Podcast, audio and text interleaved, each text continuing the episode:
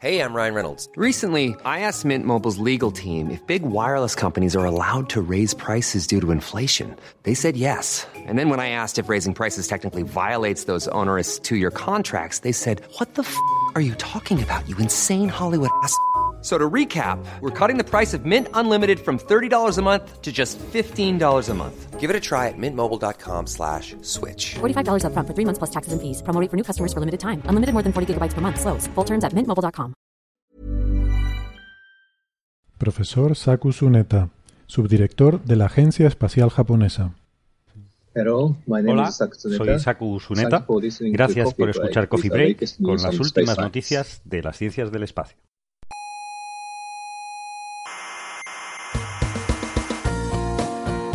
Aquí comienza Coffee Break, la tertulia semanal de la actualidad científica. ¿Qué pasa? que me he emocionado. ¿Pero por qué? Porque veros tan jóvenes y tan preocupados por la física me... No, no se preocupe. No, no. me emociona. Pero no llores. Qué hermoso es ver a la gente joven divulgando. Coffee Break, el mejor programa de divulgación científica de España. Me emociona la divulgación.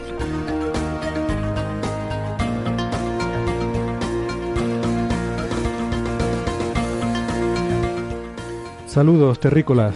Sean todas bienvenidas a la sala Omega del Instituto de Astrofísica de Canarias, donde vamos a empezar la tertulia sobre la actualidad de la ciencia esta semana.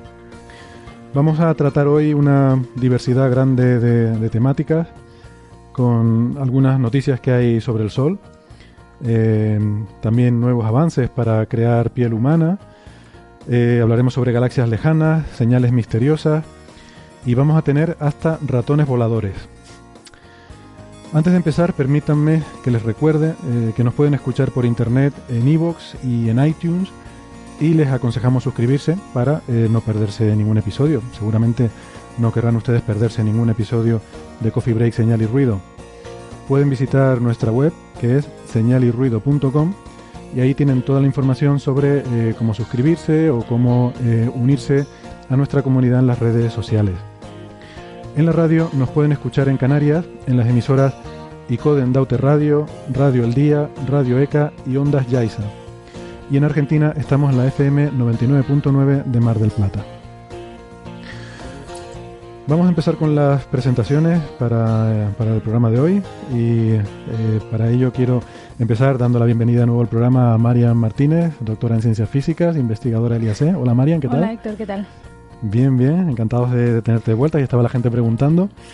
Eh, ahora, ahora, ahora comentaremos sobre, sobre tu ausencia y, y algunas cosas interesantes que has estado Bueno, pero haciendo. solo lo que se pueda contar. No, no, solo lo que hemos acordado que se puede contar. Eh, también con nosotros eh, Itaisa Marcelino, doctora en Ciencias de la Salud. Eh, hola, ¿qué tal Itaisa? Buenas tardes.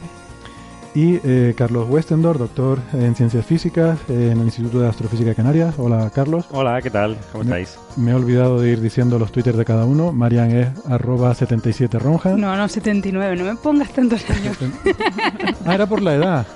claro, hombre, 79 ronja. Te acabas de descubrir, vale. Bueno, ya Eh, Itais es arroba superwendo, eh, con, con W, superwendo. Y, y Carlos Westendor es arroba cwesten. Cwesten. Dilo tú mejor. C. Weston. Eso, para que haya menos Ah. confusión.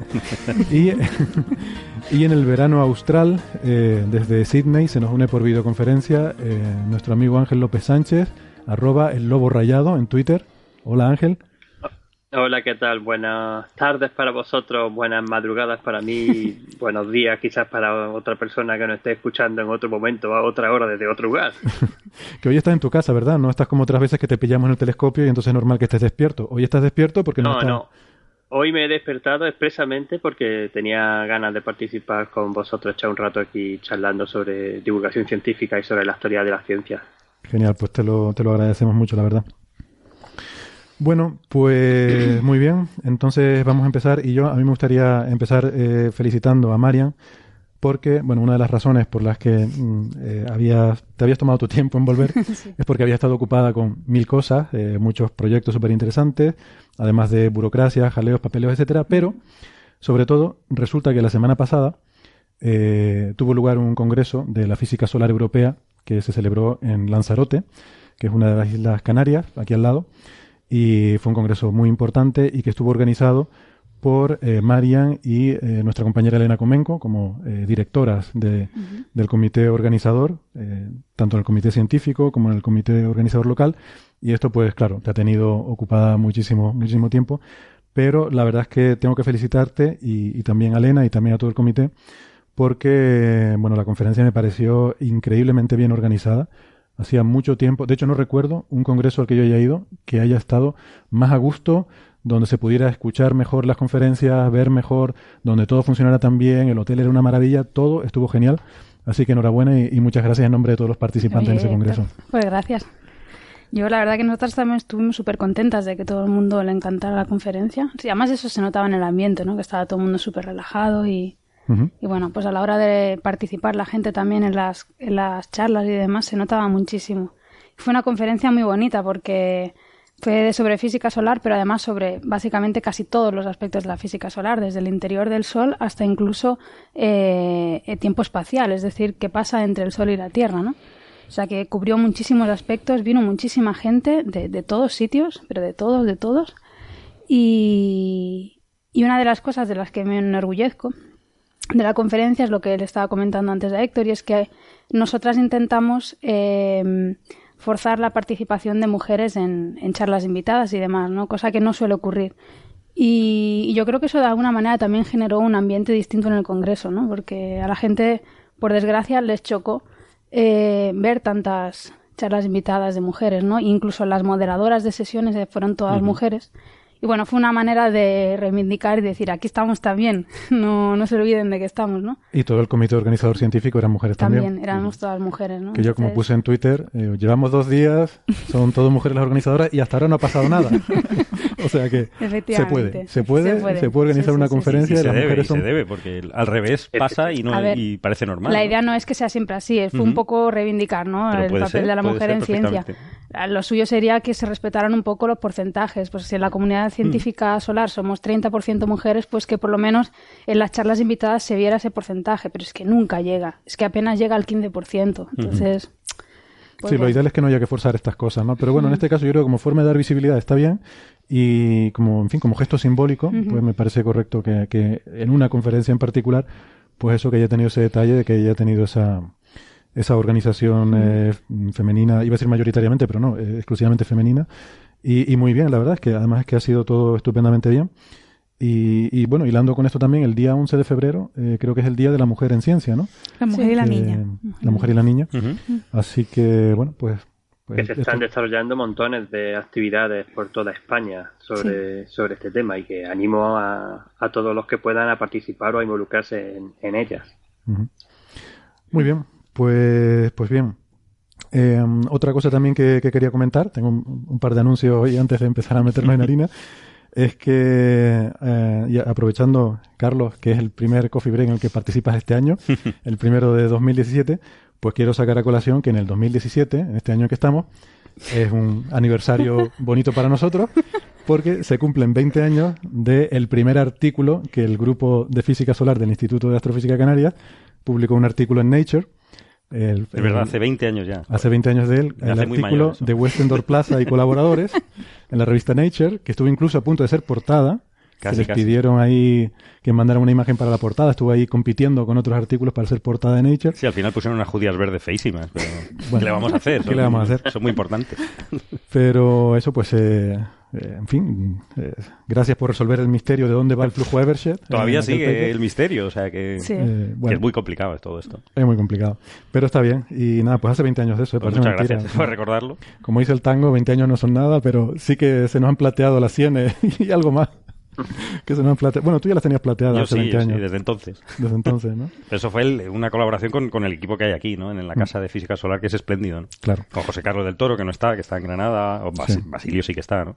Que, que no está porque está en otro sitio, ¿no? Está en no, otro sitio, sí que No trabaja cuando se dice claro. metafóricamente que ya no está entre nosotros para decir otra Pero no cosa. está aquí en el, en, el, en el IAC, ¿no? Sí, sí, ¿no? Y con colaboradores en Estados Unidos también, Bruce Y con Light, Valentín, y con Valentín. Valentín Martínez, con Bruce Lights, con Andy Schumanich. Que la gente dirá, a nosotros que nos importa todo eso. Pues nada, a ustedes esto no le importa nada, pero, Pero esto, es Pero una, me gusta recordarlo. esto es una cosa nuestra con nuestras batallitas y nuestras cosas. Y oye, pues, Como sabes que me gustan los aniversarios, claro, es para fastidiar. Para fastidiar a Caro, que siempre está quejándose de los aniversarios. Pues bueno, este es un, un aniversario bonito y yo me acuerdo todavía de aquello. Bueno, Em, pues nada, y como hoy además va a ser un programa en el que creo que vamos a hablar del sol eh, un poquito, Claro. pues, pues está bien empezarlo así. Em, bueno, y también ya como último anuncio, eh, también hace 20 años el, el trabajo de Carlos estuvo muy bien y nos, nos hizo entender muchas cosas sobre el efecto de Evershed en las manchas solares, pero bueno, no, no diríamos que es un trabajo que sacudió los cimientos de la física. Sin embargo, sí que también hace 20 años eh, sí que se publicó un trabajo muy importante que sí que se puede decir que sacudió los cimientos de la física. Eh, y, y para, bueno, nosotros queríamos hacer algo especial también para, para celebrarlo. Ocurrió más o menos eh, al mismo tiempo que se publicaba el artículo en Nature de Westender Plaza y tal. Se, se publicó este otro trabajo. Entonces, pues estamos ahí haciendo unas gestiones, estamos muy, muy entusiasmados y muy ilusionados porque queremos hacer algo muy especial sobre este otro aniversario y no les voy a decir lo que es, no les voy a dar más pistas, les voy a dejar ahí con la intriga Ay, ay. durante una semana. Yo espero que salga, eh, creo que sí, em, tenemos conversaciones ahí ya muy avanzadas y yo creo que para el próximo programa les podemos dar una, una sorpresa bonita. Vamos, yo por lo menos estoy muy entusiasmado y, y vamos a ver si sale. Por supuesto, siéntanse libres de hacer apuestas en redes sociales, lo que quieran, que fue lo que pasó hace 20 años, qué es lo que vamos a hablar y, y por qué va a ser un programa especial. Mm, No les vamos a decir nada, apuesten lo que quieran. Lo que sí, vista la historia previa, mm, me da la impresión de que igual es un episodio de esos un poco durillos, eh, de estos que no son para todos los públicos, digamos, ¿no? Un episodio de dos rombos. Está bien. Cuando éramos pequeños, ¿no? De eso de los rombos, el rombo y los dos rombos. Bueno, pues hasta aquí puedo leer. Bien, pues nada, hechas todas las presentaciones y los anuncios, vamos a meternos en materia y, y en antimateria. ¿Qué tenemos para hoy? Pues tenemos, tenemos muchas cosas, la verdad. Por ejemplo, eh, yo estoy alucinando porque mm, he visto por ahí un, un artículo que, que me envió Itaiza, o que nos enviaste, eh, sobre que han hecho piel humana utilizando tecnología de impresión 3D, pero, pero piel humana que funciona. O sea, no, no, es, no es un trozo de plástico que te pones, no. sino- Sí, ya hace, bueno, ya hace un par de añitos, en 2014, 2015, por ahí hubieron muchísimos avances. Hubo. Hubo, bueno, es verdad. Hubo muchos avances con, bueno, con esto Eh, de perdona, las- es que luego, luego me critican a mí un montón en las redes sociales. Bueno. Cuando- Bueno, así me critican a mí también y compartimos. Vale. El, eh, hicieron muchos avances con, con esto de las impresiones 3D, con el- la creación de, de distintos materiales. Primero, bueno, lo más conocido es que se utiliza pues para crear pues mm, figuritas, después que sí, prótesis, cosas así, pero se planteó la posibilidad de empezar a crear eh, con estas impresoras 3D material biológico. Y es- desde entonces pues se han empezado a hacer pruebas con distintos materiales biológicos para empezar a, a crear tejido. Pero esto quiere decir que el propio material que se talla, porque una impresora 3D básicamente lo coge un material, ¿no? Una materia prima y como que la talla o la bueno, forma, ¿no? esto, Pero- no, esto es al revés. Las, las impresoras 3D que, que están comerciales normalmente y que hay por ahí, pues eh, hacen al revés. Es efectivamente te ponen una pieza entera y la tallan. Y estas funcionan un poquito diferentes. Es más eh, un inyector de tinta que lo que va haciendo es crear el tejido imitando las capas. Entonces empezaron por el tejido de la piel porque es uno de los más sencillos que hay en el cuerpo. Hay otros prototipos porque la- el ideal de esto es crear órganos para la posibilidad de, de emplearlos en trasplantes, pero esta es la primera vez que se presenta un órgano completo funcional, que ya está listo para trasplantar. Se han planteado pues distintas distintos, mm, posibilidades dentro de, de la creación de en concreto la piel. Uno de, de los casos es crear de una misma persona con células em, Porque la tinta de esa impresora son células de, de una persona. Son células, mm, entre otras cosas. ¿Sabes? También utilizan, pues, eh, proteínas, cosas así, para ir formando todas las capas, porque, bueno, ha- hay células en todas las capas, pero hay después también, claro. Pero luego viven, luego se pueden reproducir esas células. Eh, luego sí. ese material está vivo. Sí, está vivo, está vivo, totalmente. Han logrado crear todas, además, hasta ah, con las capas, imitando todas, la, la dermis, La epidermis, la epidermis, dermis. todo. El colágeno de abajo que hace el sustento y todo. Incluso han propuesto que esta tecnología se podía utilizar no solamente de manera eh, con piel halogénica de una misma persona con sus propias células para hacerse un trasplante, a lo mejor en el caso de quemaduras o de, de sustitución de una zona, sino también eh, con piel autóloga, con, se utilizarían pues eh, células que hubieran en un stock para, por ejemplo, ¿Qué, qué quiere crear decir autóloga, perdona? es, es, mm, eh, eh, alogénica es que es de tu propio cuerpo y autólogo es que es similar. A similar es, pero a lo mejor si autólogo sería si yo hago piel de mis células y te las pongo a ti. Vale. Eso sería, es similar, pero no es exactamente lo mismo. Y en este caso, eh, pues se verían de repositorios de células con el que se crearían y se podrían utilizar, por ejemplo, eh, para, para investigación, como modelos o como para probar cosmética o en industria. ¿Y esto tendría que hacer uso de células madre o son células normales las que se utilizan en esto? son células ya derivadas de Son especializadas ya, son de, de tejido ya. En este caso sí. La biotinta, como lo llaman ellos, biotinta. es biotinta. Biotoner. Sí, ellos, ellos, lo ponían así, lo ponían así como la biotinta de la bioimpresora. En este caso ya son células en... Yo hace, hace un par de años fui a un congreso que se hace eh, aquí en España, en Madrid, de, que es de innovación en terapias con células madre. Y ya existen parches de células madre que se utilizan sobre todo en infartos. para reparar lo que es la cicatriz. Lo que pasa que el problema que tienen es que una célula madre es un cáncer en potencia.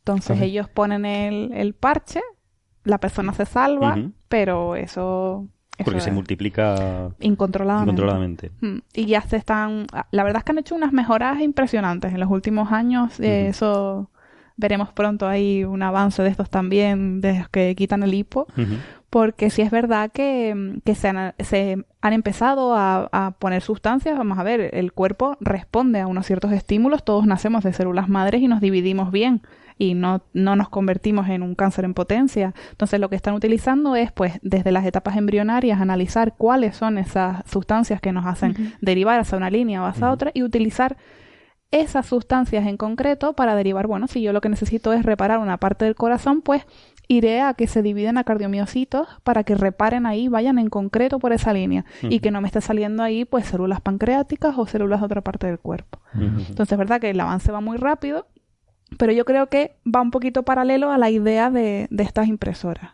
Estas impresoras lo que pretenden es mm, bueno, en el caso de que no consigamos mm, crear vida de la nada a partir de una célula madre, bueno, pues vamos a intentar crearla de la, con la biotecnología. Si no lo conseguimos con la biología, lo intentaremos con la biotecnología. No está bien, porque sirve también para recubrimiento de robots. sí. claro. Estás viendo mucho Westworld. He visto mucho Westworld, he visto toda la temporada 1 y es fantástica. Y recomiendo mucho, pues se ve mucha piel. Sí. Entonces, a ver.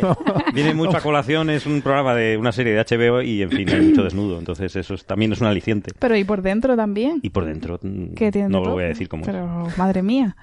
Pues sí, la cosa es esta. Ellos, de todas maneras, eh, el objetivo de esto, mm, el, bueno, tenían que empezar por algún sitio y por el órgano más sensible, que, eh, más sencillo, que es la, la piel, pero esto va mm, totalmente una carrera para ver quién crea pues el primer hígado o el primer corazón listo para un trasplante. Una pregunta sobre eso. Bueno, un comentario y una pregunta. El comentario es que la, serie de Westworld está inspirada en una película eh, clásica de Jules uh eh, que se llama también Westworld, pero que es diferente la temática. Digo porque luego, eh, en fin, seguro que habrá muchas preguntas y comentarios al respecto. y, pero volviendo al, al, tema este de, de las impresoras 3D, yo he visto una noticia, recuerdo, en la que se imprimía la estructura de un corazón pero er, era en material, eh, material plástico. material... Yo he visto con una oreja también, que se creaba la base. Vamos a ver. Lo, que pasa es que luego se rellenaba con células madre para producir el tejido y ese material luego se absorbía o se disolvía, no recuerdo exactamente lo que pasaba con él, y te quedaba ya el órgano. No, vamos a ver, las prótesis creadas con biocompatibles eh, se implantan. Se implantan ya desde hace unos años, unos años buenos ya eh, prótesis de titanio, prótesis de, de, cadera, de rodilla, incluso vértebras de la columna también he visto colocar, eh, tráqueas también he visto colocar. Ah, precisamente en Lanzarote hablé con un colega nuestro holandés, que no sé si puedo decir el nombre, creo que no, porque vamos a hablar de un tema de salud, y estaba diciendo justo eso, que dentro de un mes o dos meses iba a ir a Holanda que le hicieran una intervención en la que le reemplazaban la rodilla por una que habían imprimido en Estados Unidos. Exacto. O sea, que con esta tecnología 3D, en Estados, o sea, el, el procedimiento se hacía en Holanda, que es donde él es originario, pero la prótesis se la traían de Estados Unidos, que es donde la habían imprimido. Y él decía, yo me pregunto, oye, pues la verdad que tiene, tiene toda la razón el hombre, que claro, él se quejaba de que le habían hecho primero un estudio eh, para ver la forma tridimensional de su rodilla y le iban a hacer una réplica exacta. Exacto. Dice, pero hombre, no, para eso cógeme la de Usain Bolt. no mucho mejor. Alguna, alguna rodilla mejor que la mía, ya puestos, ¿no? Claro, la, la idea es que se note lo menos posible. ¿Sabes? Que note el... Como cuando te sustituyen las dentaduras de las personas mayores y le ponen los dientes exactamente iguales. Todos perfectos, que se nota mucho, ¿no? Eh, Bueno, ya no los ponen así. Ah, ya no, no. Ahora los ponen como los tenías y te fastidias. y sí. Pero que sí, la, y ya se pone en prótesis y sí que mm, había visto esto, lo de el modelo de, de corazón, pero es eh, er- era mecánico totalmente y creo que no se le llegó a implantar en, en un ser humano. No, creo que no era. Era mecánico como quien le pone una bomba de motor de un coche a una persona. Era una era un sustitutivo, pero no era Pero no lo usaban como base para crecer tejido eh, sobre esa base. Eso es lo que me suena a mí. Es que- Pero no, no era, no era para trasplante, era todavía en plan de Claro, investigación. es que sí. yo, a- que yo sepa, o sea, los últimos avances que a- hasta donde llegué yo era que no se podía controlar. Era que eso no, no tenías el control de decir, bueno, recúbreme con células madre el corazón y párate. Y crea un corazón y no crees dos, ni tres, ni mm, cosas. Sino no, no tenías ese control. Claro, o sea, que yo seguía creciendo hasta lo que... Hasta que con, tu- mientras tuviera comida, ahí seguía para siempre. Entonces ese es el... Sí, un- una cosa que, que me gustaría destacar tirando para casa, simplemente, ¿no? que me ha llamado mucho la atención, que el artículo de investigación de la que estamos hab- hablando eh, está realizada por, por científicos españoles, ¿verdad, Itaiza? Sí, sí, está desde la desde el Hospital del Marañón y la el Hospital del Carlos III y la empresa de biotecnología que ha hecho el desarrollo de, de la impresora también es española. La verdad es que es 100% marca patria. Pues está bien. Eso está muy bien. Tam- También veo que, que participa el CIEMAT, que es el Centro para Sí. En- Energía y Medio Ambiente y, te- y te- Tecnología, como era? Pero, pero que yo tengo colaboradores precisamente astrofísicos que, que eh, trabajan allí en el, en el CIEMAT. Sí, se, se hacen cosas súper interesantes, la verdad. Em, pues, Yo estaba pensando que una de las cosas, no sé si, no sé cuánto de caro es hacer esto, ¿no? Pero una de las cosas que se podrían hacer es, pues, usar estas pieles para, para experimentos con cosmética y demás, ¿no? Que ahora Sí, están usando. el- es que es la es el camino. Es el camino a donde va este tipo de, no solamente de cara pues a, a hacer trasplantes en humanos, sino a sustituir pues todas las carencias que hay ahora mismo de, de industria farmacéutica, cosmética, Claro, o porque todo tiene que pasar después también por investigación animal. claro. Entonces esto es una manera de, si, desde luego, si vamos a ver que esto siempre va a tener la limitación de, de que no está, no es nervioso, no tiene una respuesta nerviosa hasta que no esté conectado a un cuerpo. Entonces habrá pues ciertas investigaciones que tendrán un límite ahí, pero desde luego esto le va a quitar una carga, eh, entre otras cosas porque es más barato que el coste que tiene la, la investigación con animales o con, con personas, que también hay Ya, una ya, parte claro. de la investigación farmacéutica que se, pro- se hace en, en Claro, personas claro. sanas. Sí, sí. claro. Yo, yo apoyo la moción de Carlos de usarlo para, para robots o Claro. Es básico, es básico. para, estas, para estas cosas, me parece. Porque de verdad que cuando, cuando también leía la noticia, cuando la pasaste, me pareció por un momento, porque la verdad que yo no conocía mucho de, esta, de este tema, me parecía ciencia ficción completamente, ¿no? Quizás muchas veces para vosotros o para, para otra gente eh, las cosas que vemos en, en astronomía o en, en campos de física teórica parecen más ciencia ficción, pero este para mí particularmente, porque no soy biólogo ni, ni tengo estos conocimientos, me parecía decir, realmente, digo, bueno, que nos vamos acercando, ¿eh? que nos vamos acercando a todas estas cosas que muchas veces hemos estado viendo por... Sí, y además es de las pocas utilidades prácticas de una impresora 3D, ¿no? Porque siempre se hacen cositas, están, están haciendo cosas interesantes en arquitectura y tal, pero nunca encuentran algo realmente No, no, útil. pues- Y esto es súper útil. Perdona, sí, sí. perdona que Sí, te Ángel. lleve la contraria. Tengo, hay un compañero astrónomo aficionado en- en España que se ha comprado una impresora 3D y está pasándoselo bomba creando las piececitas que le hacen falta para acoplar exactamente la cámara con el instrumento, con el telescopio y el tío está hecho un Claro, claro. verdadero genio. Mira qué bien, pues esa es otra, otra utilidad, claro, claro. Muy bien, pues si quieren, si quieren vamos pasando de tema. ¿Queda algo más que comentar sobre esto? No, Eh, yo creo que ya está todo dicho. Muy bien. Eh, pues hoy tenemos un par de noticias que queríamos comentar sobre, sobre el Sol, sobre nuestro, nuestro Sol, que, que a veces lo tenemos tan, tan abandonado en el programa, pero que, pero que nos gusta mucho y nos da de comer a algunos de los aquí presentes. y bueno, hay un par de noticias, ¿no? Una que, que, que yo creo que es interesante, a lo mejor no tanto desde un punto de vista de resultados científicos, sino de potencial. y es que, eh, bueno, se nos ha anunciado la primera observación con ALMA, que es esa, esa gran infraestructura científica que existe en el desierto de, Atacama, que es una, eh, una, vasta colección de radiotelescopios. Eh, que bueno pues se puede usar también para observar el Sol. normalmente cuando uno piensa en radiotelescopios piensa en astronomía distante, en galaxias lejanas, etcétera. Pero bueno, esta gente también desde el principio se planteó la posibilidad de que esto se pudiera hacer para hacer observaciones solares muy, muy innovadoras y muy diferentes al resto de cosas que a que estamos acostumbrados en, observaciones solares. Así Yo estoy muy sorprendido con esta noticia, ¿eh? particularmente, porque lo último que esperaría de un radiointerferómetro, de una antena de radio, es que apuntara al Sol. Pues el Sol es una radiofuente muy importante. La más lo Sé, lo sé, lo sé, lo sé, Precisamente por eso siempre lo tenemos que estar evitando, porque puede freír los receptores. Por eso, ese, ese, era el punto que quería hacer. que, no, no, conocía tampoco que eh, particularmente Alma podía o se habían preparado los receptores y la instrumentación para poder observar una fuente de radio tan intensa como es nuestro Sol. Hmm. Se había preparado, pero lo que pasa es que eso tecnológicamente ha sido un reto también, por lo que entiendo, ¿no? Según decía la nota de prensa de Alma, ha sido una de las dificultades el conseguir... Eh, creo que, ya estaba diseñado desde el principio, que los radiotelescopios, las 66 antenas, no sé si, supongo que todas, tienen un recubrimiento especial. Y luego los detectores también eh, tienen un modo para bajar la intensidad, vamos. Incluso puede haber unos filtros que se puede poner antes. Porque ha habido otros casos de otros radiotelescopios, como el SEST, un eh, telescopio sueco, que, ah, eh, ¿cómo se dice? accidentalmente observó el Sol y se quemó el secundario. O sea que ha habido accidentes por, moverlos en modo diurno, digamos, y, apuntar al Sol, ¿no? Pero este está diseñado para, para, para conseguir imágenes de alta resolución, ¿no? Que entiendo que eso es. O sea, explicamos un poco la, ventaja de, este array de radiotelescopios. Eh, sí, o sea, yo creo que la principal ventaja es justamente que al ser un array, pues puede llegar a. Bueno, es como una antena muchísimo mayor que el resto y puede llegar a resoluciones espaciales eh, más pequeñitas, ¿no? Mejor, o sea, mejores. espacial llamamos nosotros lo que, lo que se llama en tecnología la definición, ¿no? Sí, digamos, lo, lo, que diría un píxel. el tamaño del píxel. En el sol, ¿no? En el sol, ¿no?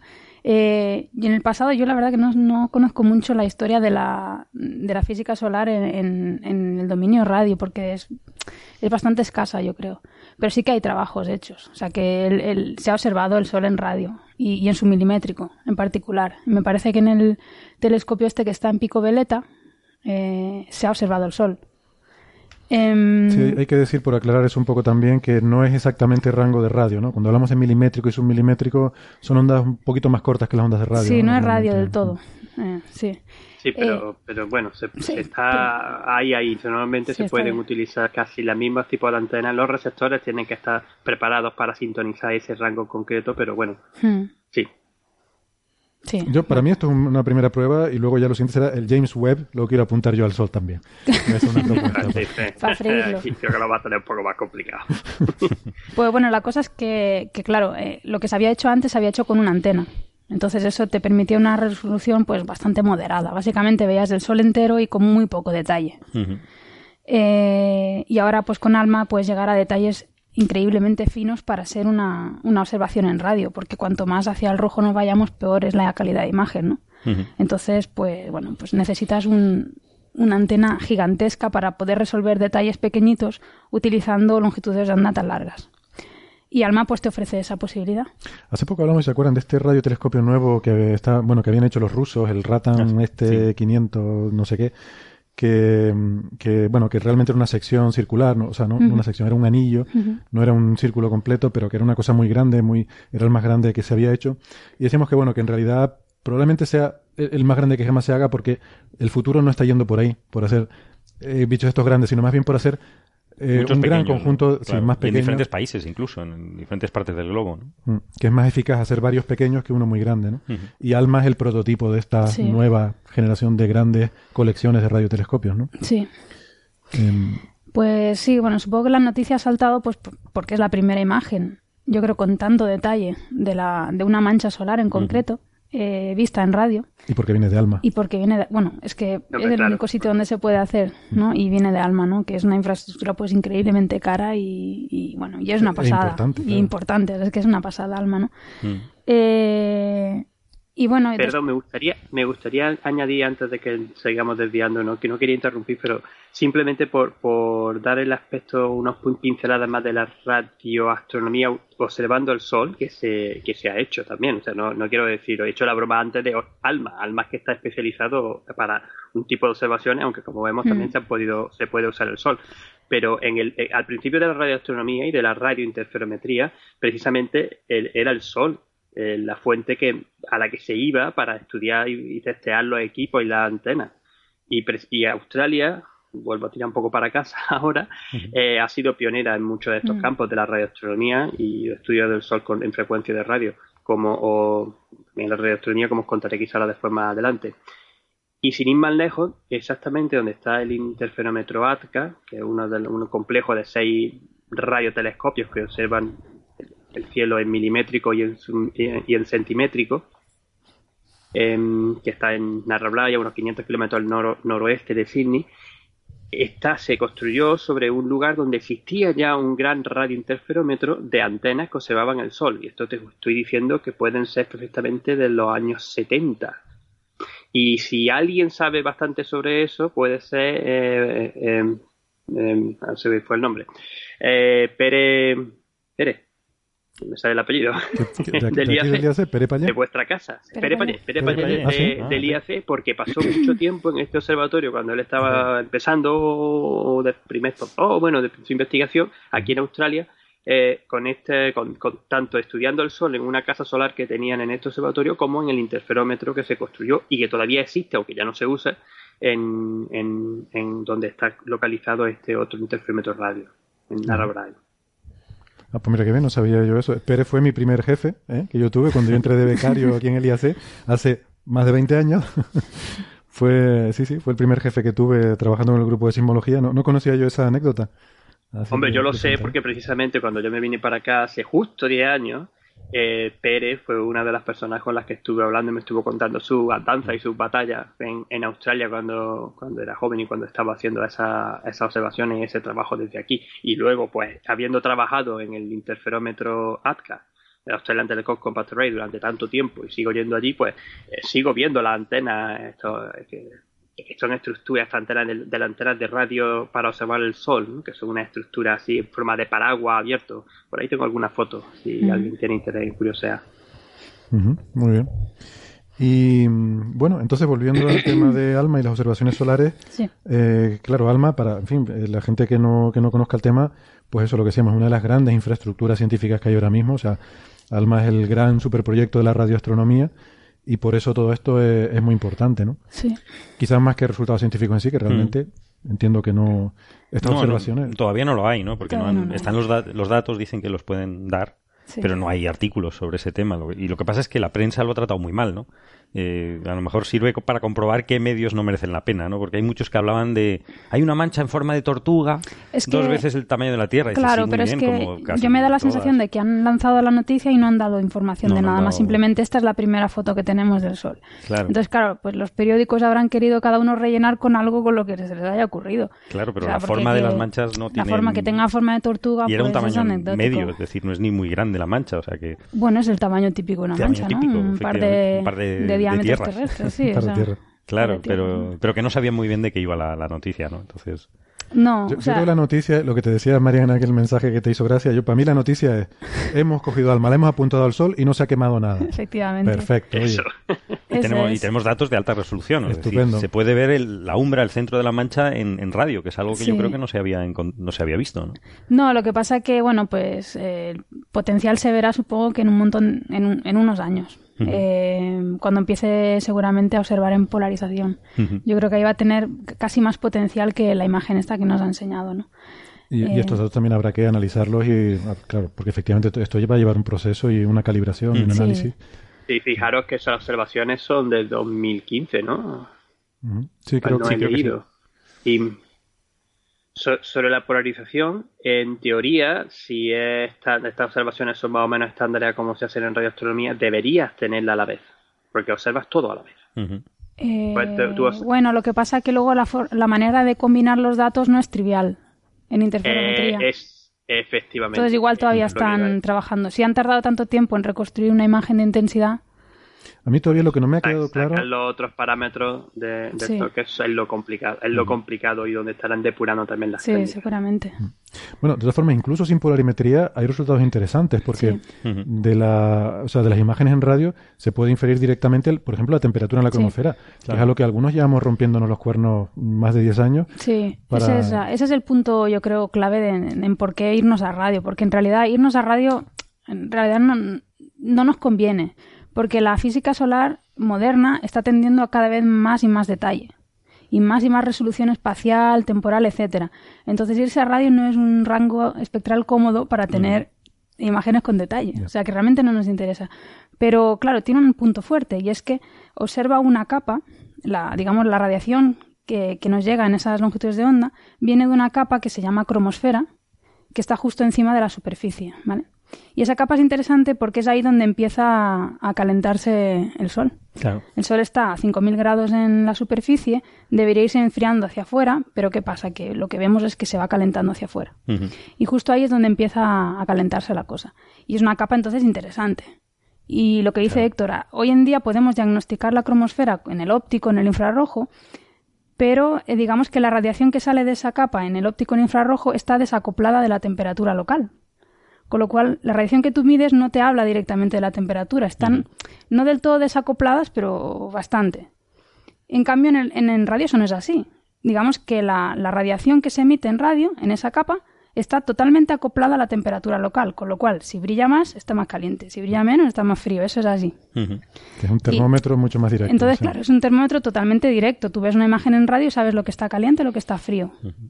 Y, y ese es un punto, es un punto fuerte. Sí, sí, ese es uno de los puntos, sí. Es un punto fuerte. Y luego me, lo que resulta, me resulta también curioso, perdona, es que os vuelvo a interrumpir con, con respecto a esto, ¿no? Que, que, que, estáis hablando de que este tipo de radiación, la que detectamos desde el sol en radio, sigue siendo térmica, en Sí. el sentido de que tú puedes asociar la temperatura, que no es lo que normalmente se observa cuando estudiamos el universo en, en radioastronomía, que son fuentes no térmicas, que están asociadas Sí. a, por, a por- por ejemplo, radiación de sincrotrón, por la Sí. aceleración, porque los campos magnéticos, los campos magnéticos y los electrones que se mueven pues emiten este tipo de radiación. O sea, me está, me está resultando muy, muy curioso porque parece que es que todavía es un campo más abierto para poder profundizar mucho más en el conocimiento de las ondas de radio y del cómo funcionan las estrellas en ese Pues sí. sentido. Sí, y es parte de la razón también por la que es diferente, ¿no? Y, y supongo que esa diferencia también complica las cosas, porque los paquetes de reducción de datos, las pipelines, me imagino, que estarán enfocadas a un tipo de, de, de trabajo científico que a lo mejor aquí, al ser completamente diferente, pues seguramente cambiará muchas cosas, ¿no? De todas formas, esa radiación sincrotrón, como la que estás acostumbrada a medir en las galaxias, estás acostumbrado a medir en las galaxias, esa se da en el Sol, pero mucho más afuera, en la corona. Sí. Ahí sí que puedes detectar eh, radiación sincrotrón de radio. Sí. Eh, bastante más, Sí, por- bastante más arriba.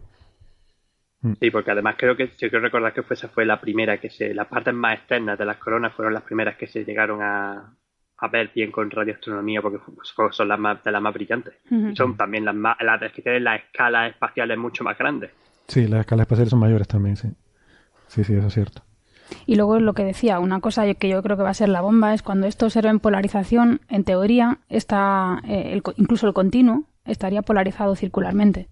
Y eso básicamente te habla de la, de- del campo magnético, la componente longitudinal, pero bueno, básicamente te habla del campo magnético. Y otra vez tendríamos una imagen en polarización circular y estaríamos viendo el campo magnético en la cromosfera. Y eso no es trivial hoy en día. Que te lo diga aquí don Héctor Socas, se quebró los cuernos en su tesis para intentar sacar algo de información sobre el campo magnético, temperatura, en líneas espectrales en el óptico. Entonces, esto, pues, irse a radio nos permite, pues, de una imagen poder, aunque sea cualitativamente, entender cuál es la estructura de temperatura y de campo magnético de, de la cromosfera, ¿no? Mm, De una forma mucho más directa, sí, sin tener que hacer hipótesis y cosas Sí. complicadas y, y teorías en fin, Mm. que pueden, pueden ser más o menos aproximadas. Así que bueno, en ese sentido está bien. Entonces, yo Mm. eso yo lo veo como un primer paso de algo que promete, Sí. que promete ser importante en el futuro. Eh, que de momento pues no hay, en fin, gran noticia, gran resultado, por eso nos hablan los medios de las tortugas, Claro. manchas con forma de tortuga y, y tonterías así. Pero nada, si ven por ahí un titular diciendo que hay una tortuga en el sol, ni caso. Nada, descarten ese medio y váyanse a, a fuentes más fiables como space.com eh, fish.org, Sí. todas estas que son... son- son Pero es verdad que se parece a una tortuga. Sí, eso sí es cierto. Se parece a una tortuga. verdad.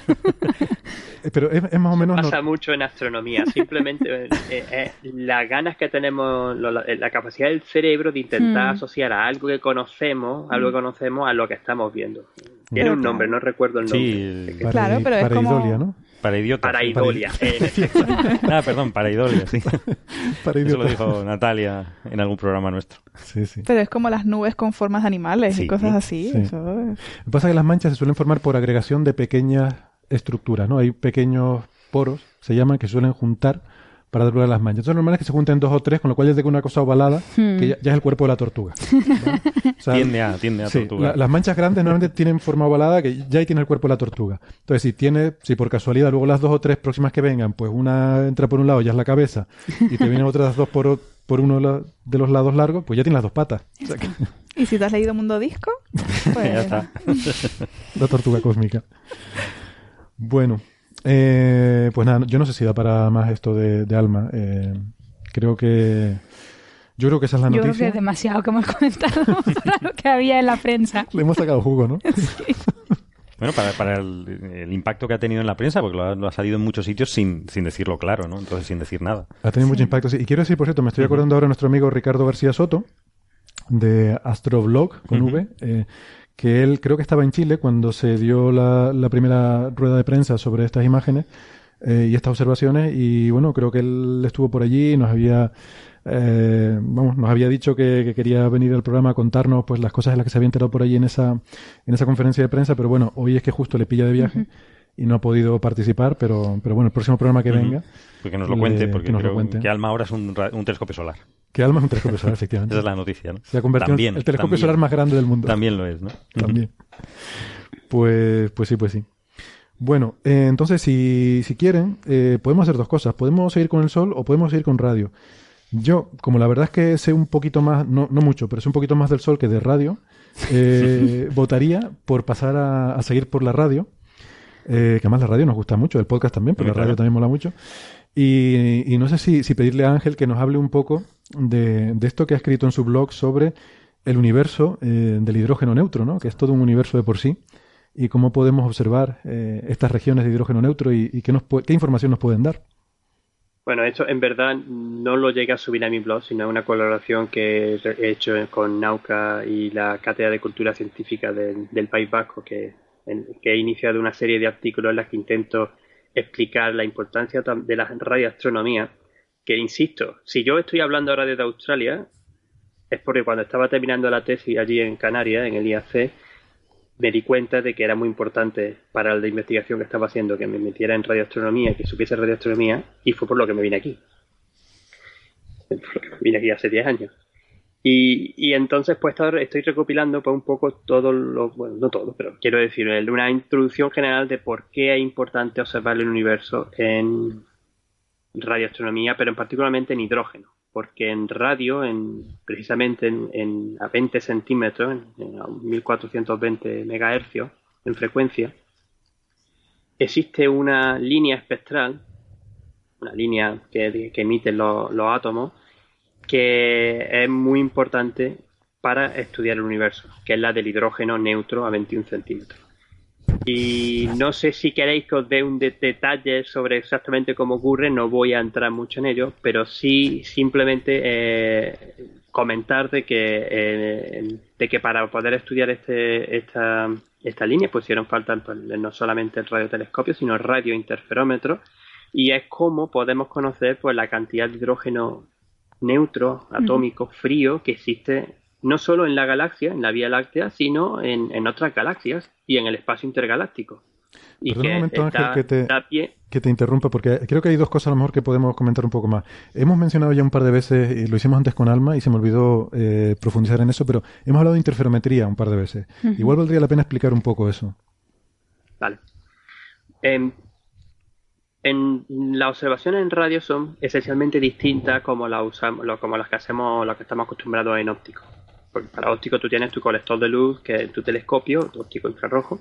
Y, pero para radioastronomía tenemos que usar otro tipo de receptores o, o dispositivos distintos, a pesar de que siga siendo radiación electromagnética, que siga siendo luz. simplemente que tiene otras frecuencias y otras longitudes de onda. Y también con la suerte de que esa ese rango en concreto, las ondas de radio, se pueden observar de la superficie de la Tierra, no la bloquea nuestra atmósfera. Entonces, una, una antena de, radio, un radiotelescopio, se llama una especie de paraboloide, de hecho un paraboloide, que concentra la luz en, en su foco y con una sola antena lo que tenemos es un campo de visión enorme, porque como además también está comentando antes Marian, en radioastronomía pues las resoluciones no son muy grandes. Y por ejemplo, el ejemplo que, me gusta dar eh, con el radiotelescopio de Parkes de Australia de 64 metros de, tamaño, que es una de las antenas mayores, bueno, una de las mayores del mundo y bastante eh, famosa, la Luna tendría una resolución de 3x3 píxeles, o el Sol 3x3 píxeles, si la observa en, longitudes de onda de 20 centímetros. Esta es la línea de H1. Entonces, claro, para observar, por ejemplo, grandes campos, hacer el mapa de la Vía Láctea, que fue la primera, primera gran utilidad que se le dio a, estudiar el hidrógeno del universo, poder saber que la Vía Láctea tiene una estructura espiral y dónde se localizan, a qué distancia se localizan distintas nubes, las nubes que forman los lazos espirales, eso se hizo por primera vez en los 60, a finales de los 60, con la, con la radio, con, con, con, la radio, con antena única. Si queremos tener resolución espacial, lo que tenemos que usar son eh, complejos de varias antenas, separadas pues metros, decenas de metros incluso kilómetros, que son las que van a conseguir la resolución espacial.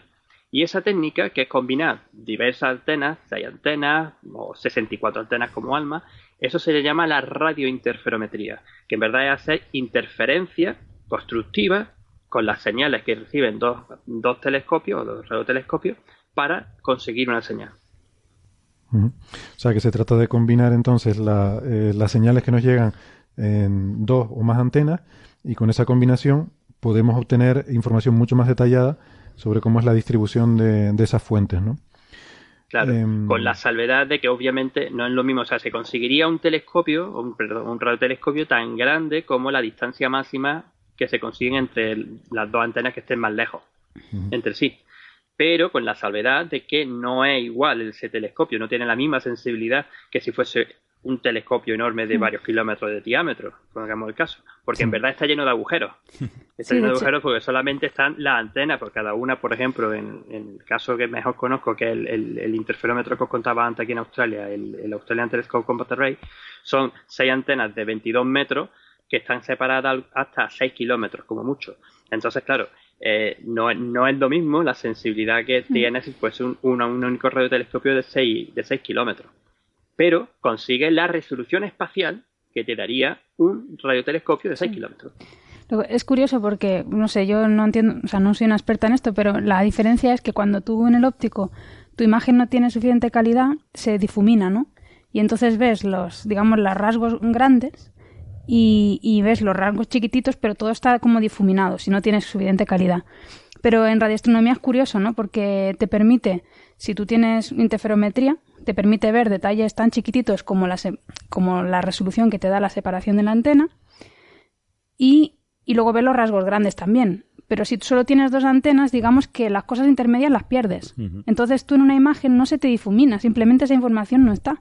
Tú ves los detalles pequeños y los detalles grandes, pero digamos por en medio no hay nada, ¿no? es, es como que esa información la pierdes, no, no se difumina ni nada, sino la pierdes. Entonces la rellenas poniendo pues un montón más de antenitas, ¿no? Y vas como metiendo cada vez más información, ¿no? Creo que es algo así, ¿no? Y, además se puede dar el caso también de que, de que depende de la dirección, ¿no? Que tengas mm. una resolución muy buena en una dirección y muy mala en la perpendicular, que es una cosa que es totalmente Sí, porque realmente, realmente lo que estás haciendo, creo, cuando tú observas en interferometría, no es muestrear una imagen, sino muestrear el espacio transformado de Fourier.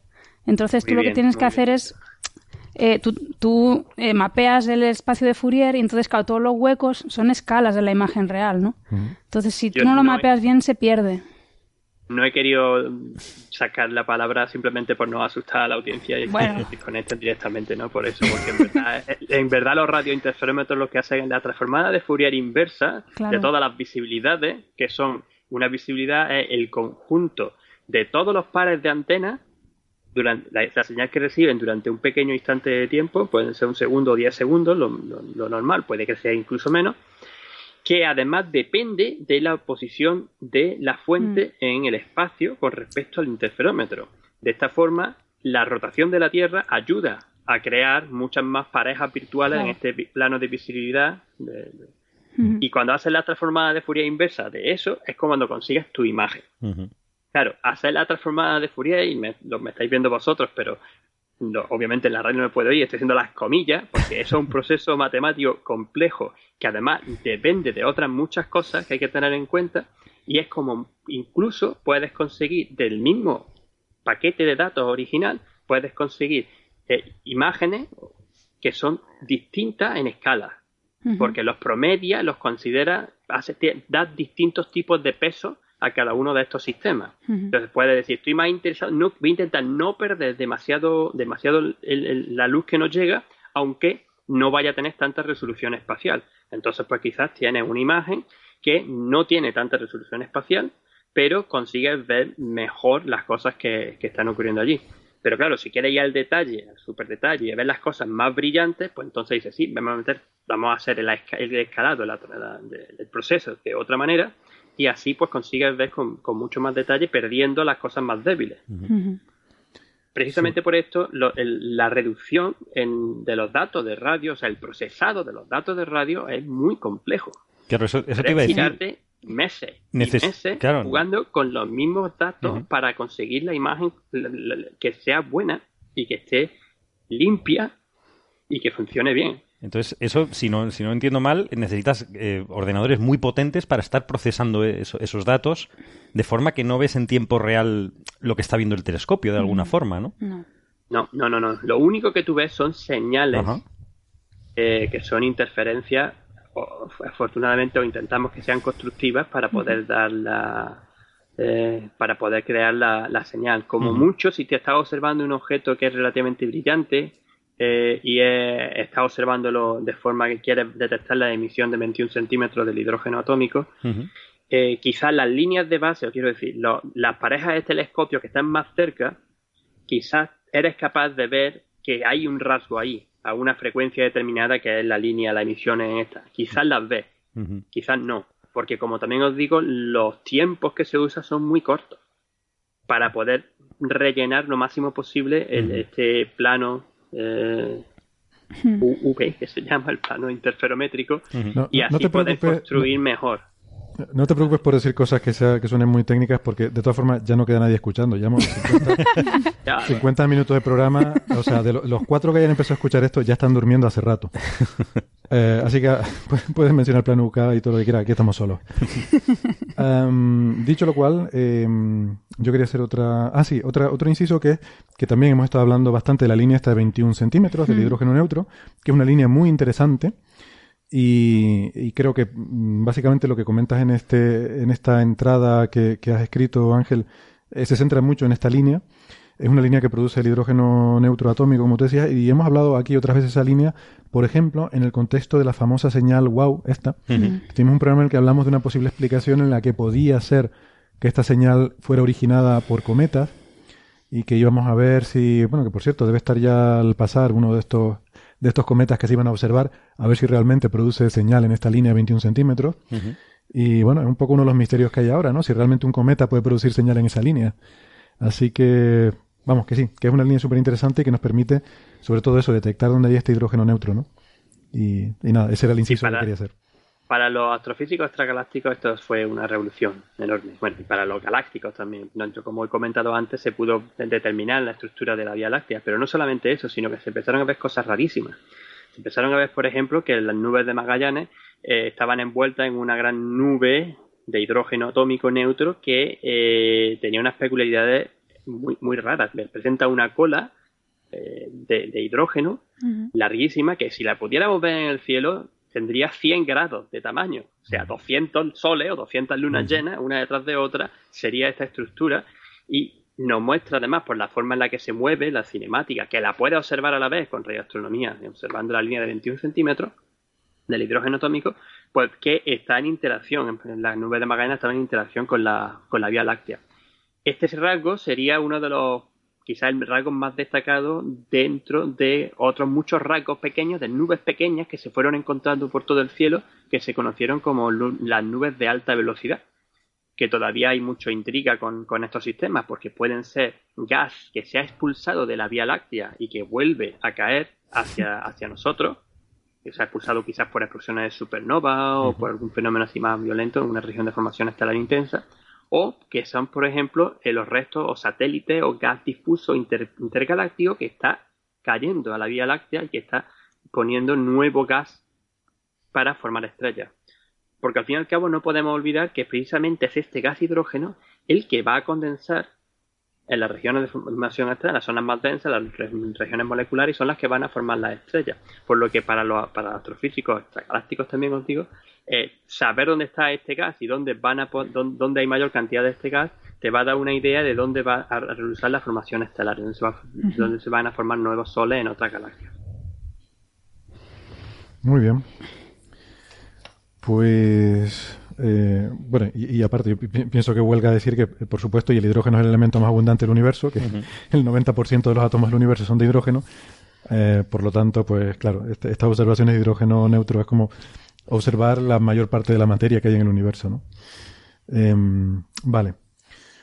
Pues, pues nada, ¿algo más sobre radioastronomía? O vamos no, de, ah, en verdad, lo que os pedía también comentarnos fue tanto sí, en comentar, empezar a hablar un poco de la radioastronomía que va a abrir y está dando grandes, grandes avances, pero también son los nuevos radiointerferómetros que nos van a directamente a descubrir nuevos tipos de objetos y nuevas cosas que todavía no sabemos ni qué son ni qué están allí.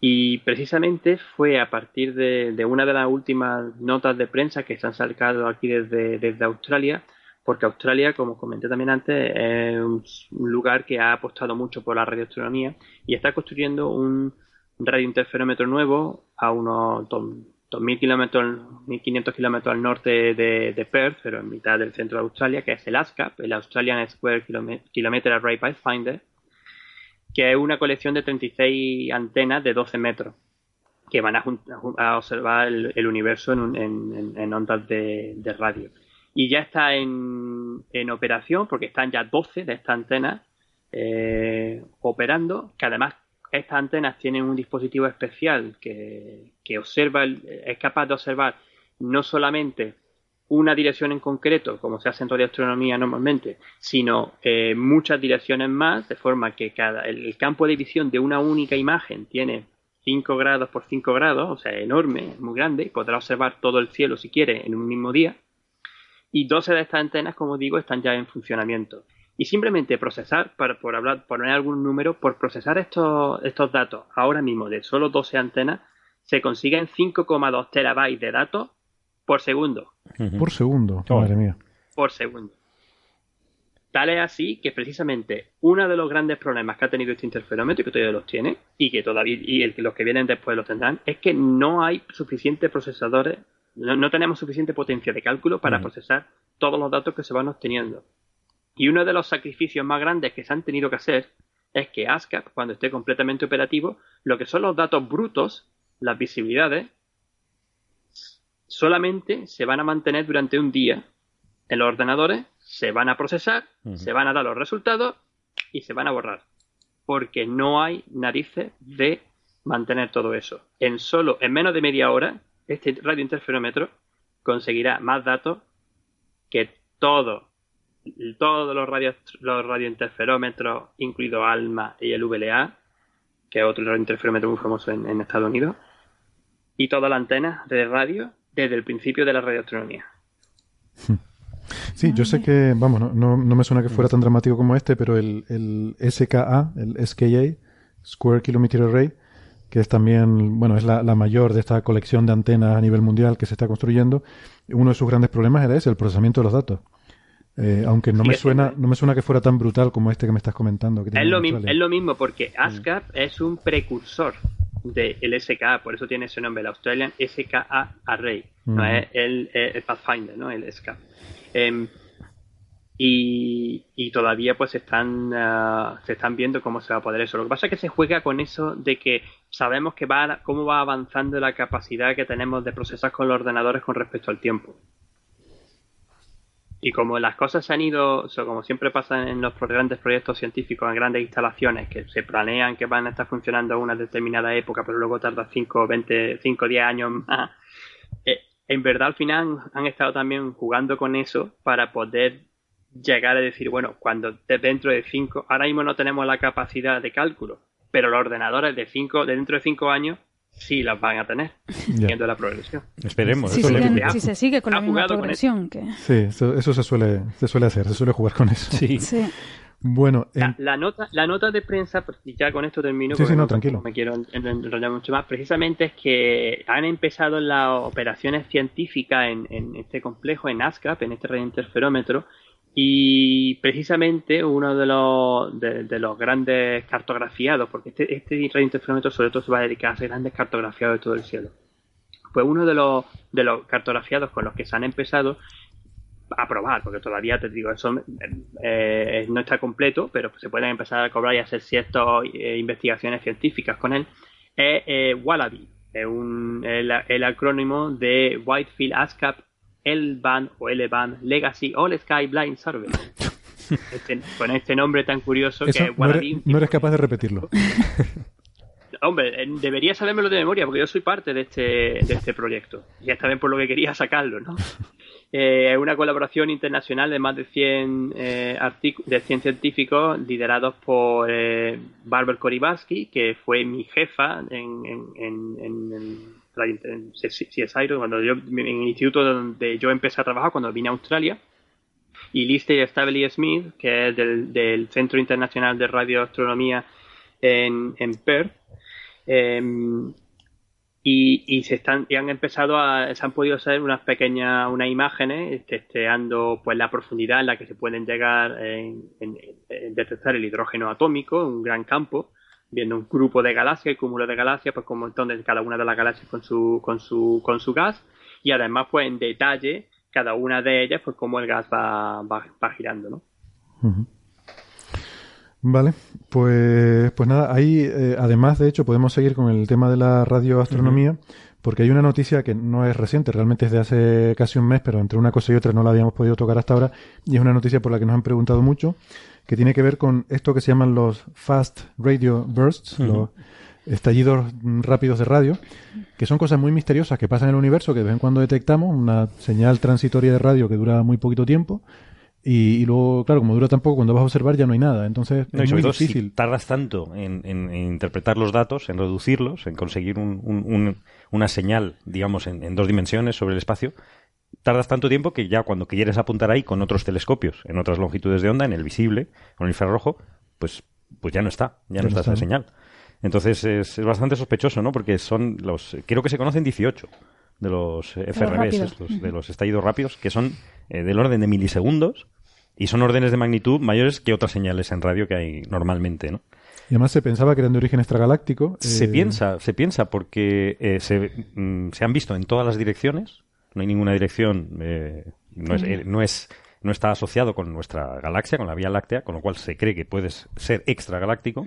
Y además hay una dispersión la- de, de la, de la señal según eh, las colisiones con las que va atravesando esa señal, se puede medir la dispersión y se ve que las longitudes son de otras galaxias. mm, Con lo cual tiene que ser un pepinazo, Un pepinazo increíblemente enorme. grande de energía para que eso nos llegue desde otra galaxia. Desde otras galaxias, claro.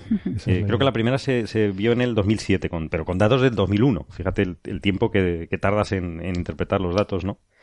Y en 2015 eh, se, vio, se vio otro, eh, pero al intentar localizarlo en infrarrojo, en, en rayos X, ultravioleta, pues no se, no se encontró, ¿no?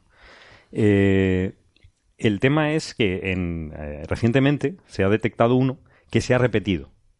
Normalmente estos son, son eh, eventos únicos, porque aunque se siga viendo esa misma parte del cielo, se- ese, ese fenómeno no se repite.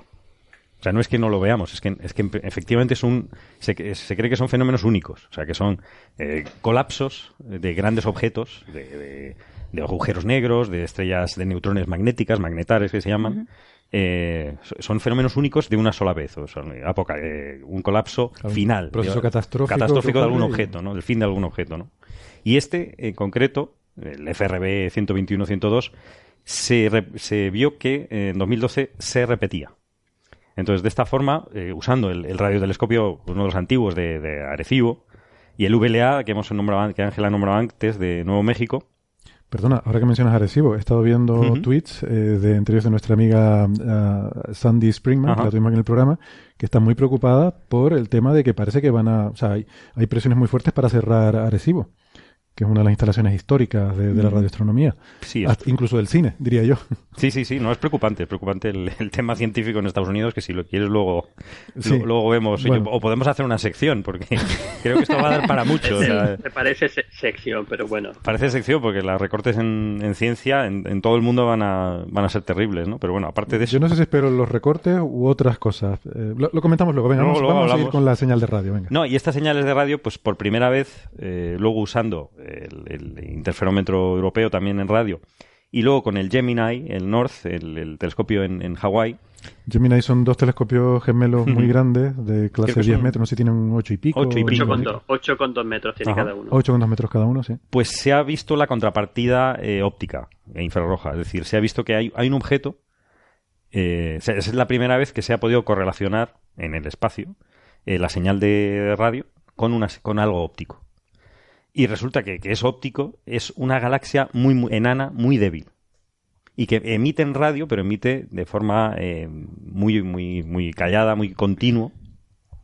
Que es un poco. Eh, no, no, se esperaba ver eso, porque se esperaba ver eh, un, un, AGN, una galaxia con un, activa, con un agujero negro supermasivo pero se ha detectado una galaxia bastante débil y lejanísima. es que igual no ha quedado ya nada del objeto que había que dio lugar a posiblemente. igual la, galaxia está cercana, porque yo entiendo que esto tampoco puedes saber exactamente de dónde viene, ¿no? Tendrás una región en el cielo hmm. con bastantes grados de incertidumbre, ¿no? Entonces, está muy claro esa galaxia estará por ahí, pero lo que ocurre es que, y la novedad de, este, de esta investigación y de este artículo ha sido que se ha podido usar el interferómetro, el VLA. Entonces, como se ha, inter, se usado el mm. interferómetro, se ha delimitado muy bien, porque tú tienes una enorme banda de dónde viene el cielo, de dónde podría venir esta señal pues, usando Arecibo, porque un telescopio, un telescopio de 300 metros y tiene un campo de visión, aunque sea grande, tiene un campo de visión en radio que es pequeño. Pero al usar la interferometría con el VLA, con el Very Large Array, eh, sí se ha podido determinar muy bien la zonita en la que está y justo en el centro aparece este objeto, esta galaxia enana, que a mí particularmente me encanta porque yo soy un loco de la galaxia enana. Creo que son súper importantes, pero nadie le hace suficiente caso. Pero bueno. Pues a partir de ahora seguro que le harán más Seguro. Pero Ángel, ¿qué, ¿qué, mecanismos crees tú que puede eh, generar esa, esa señal? En una galaxia. Bueno, en eso, en eso se están peleando mucha gente ahora, ahora mismo, ¿no? Saber exactamente qué es lo que podría ser. Tú has dicho uno de ellos, particularmente los que son muy cortos, que son milisegundos, algunos de estos eh, explosiones fast radio transient, eh, explosiones rápidas en radio. Em, podrían ser magnetares. Son estrellas de neutrones muy magnéticas que, por cierto, son objetos que se han descubierto y que se conocen más o menos gracias a la radioastronomía y, que, y que de alguna forma pues tiene un, o una actividad o algún proceso que ocurre en ellos o tiene una fusión, son dos y tienen una fusión, no se sabe todavía bien qué es qué mecanismo, pero él parece una de las posibilidades más, más claras. Hay algunas también eh, intentar asociarlo a hipernova o a grandes explosiones de supernova, pero todavía no está completamente claro. Y aquí me gustaría añadir otra cosa puntual que no he, querido interrumpir antes por no seguir yo hablando y hablando de radioastronomía, pero lo voy a conectar con lo que estaba diciendo antes. Porque conocemos bastante bien el universo en, colores del, óptico, de visible, los colores que vemos. Empezamos a, a entender más o menos la variabilidad de los objetos en óptico, por ejemplo, no solamente estrellas variables o tránsitos de exoplanetas o cómo ¿no? estudiar las curvas de luz de, de distintos objetos. Eso estamos muy acostumbrados en óptico, pero no en radio. En radio es un terreno a explorar.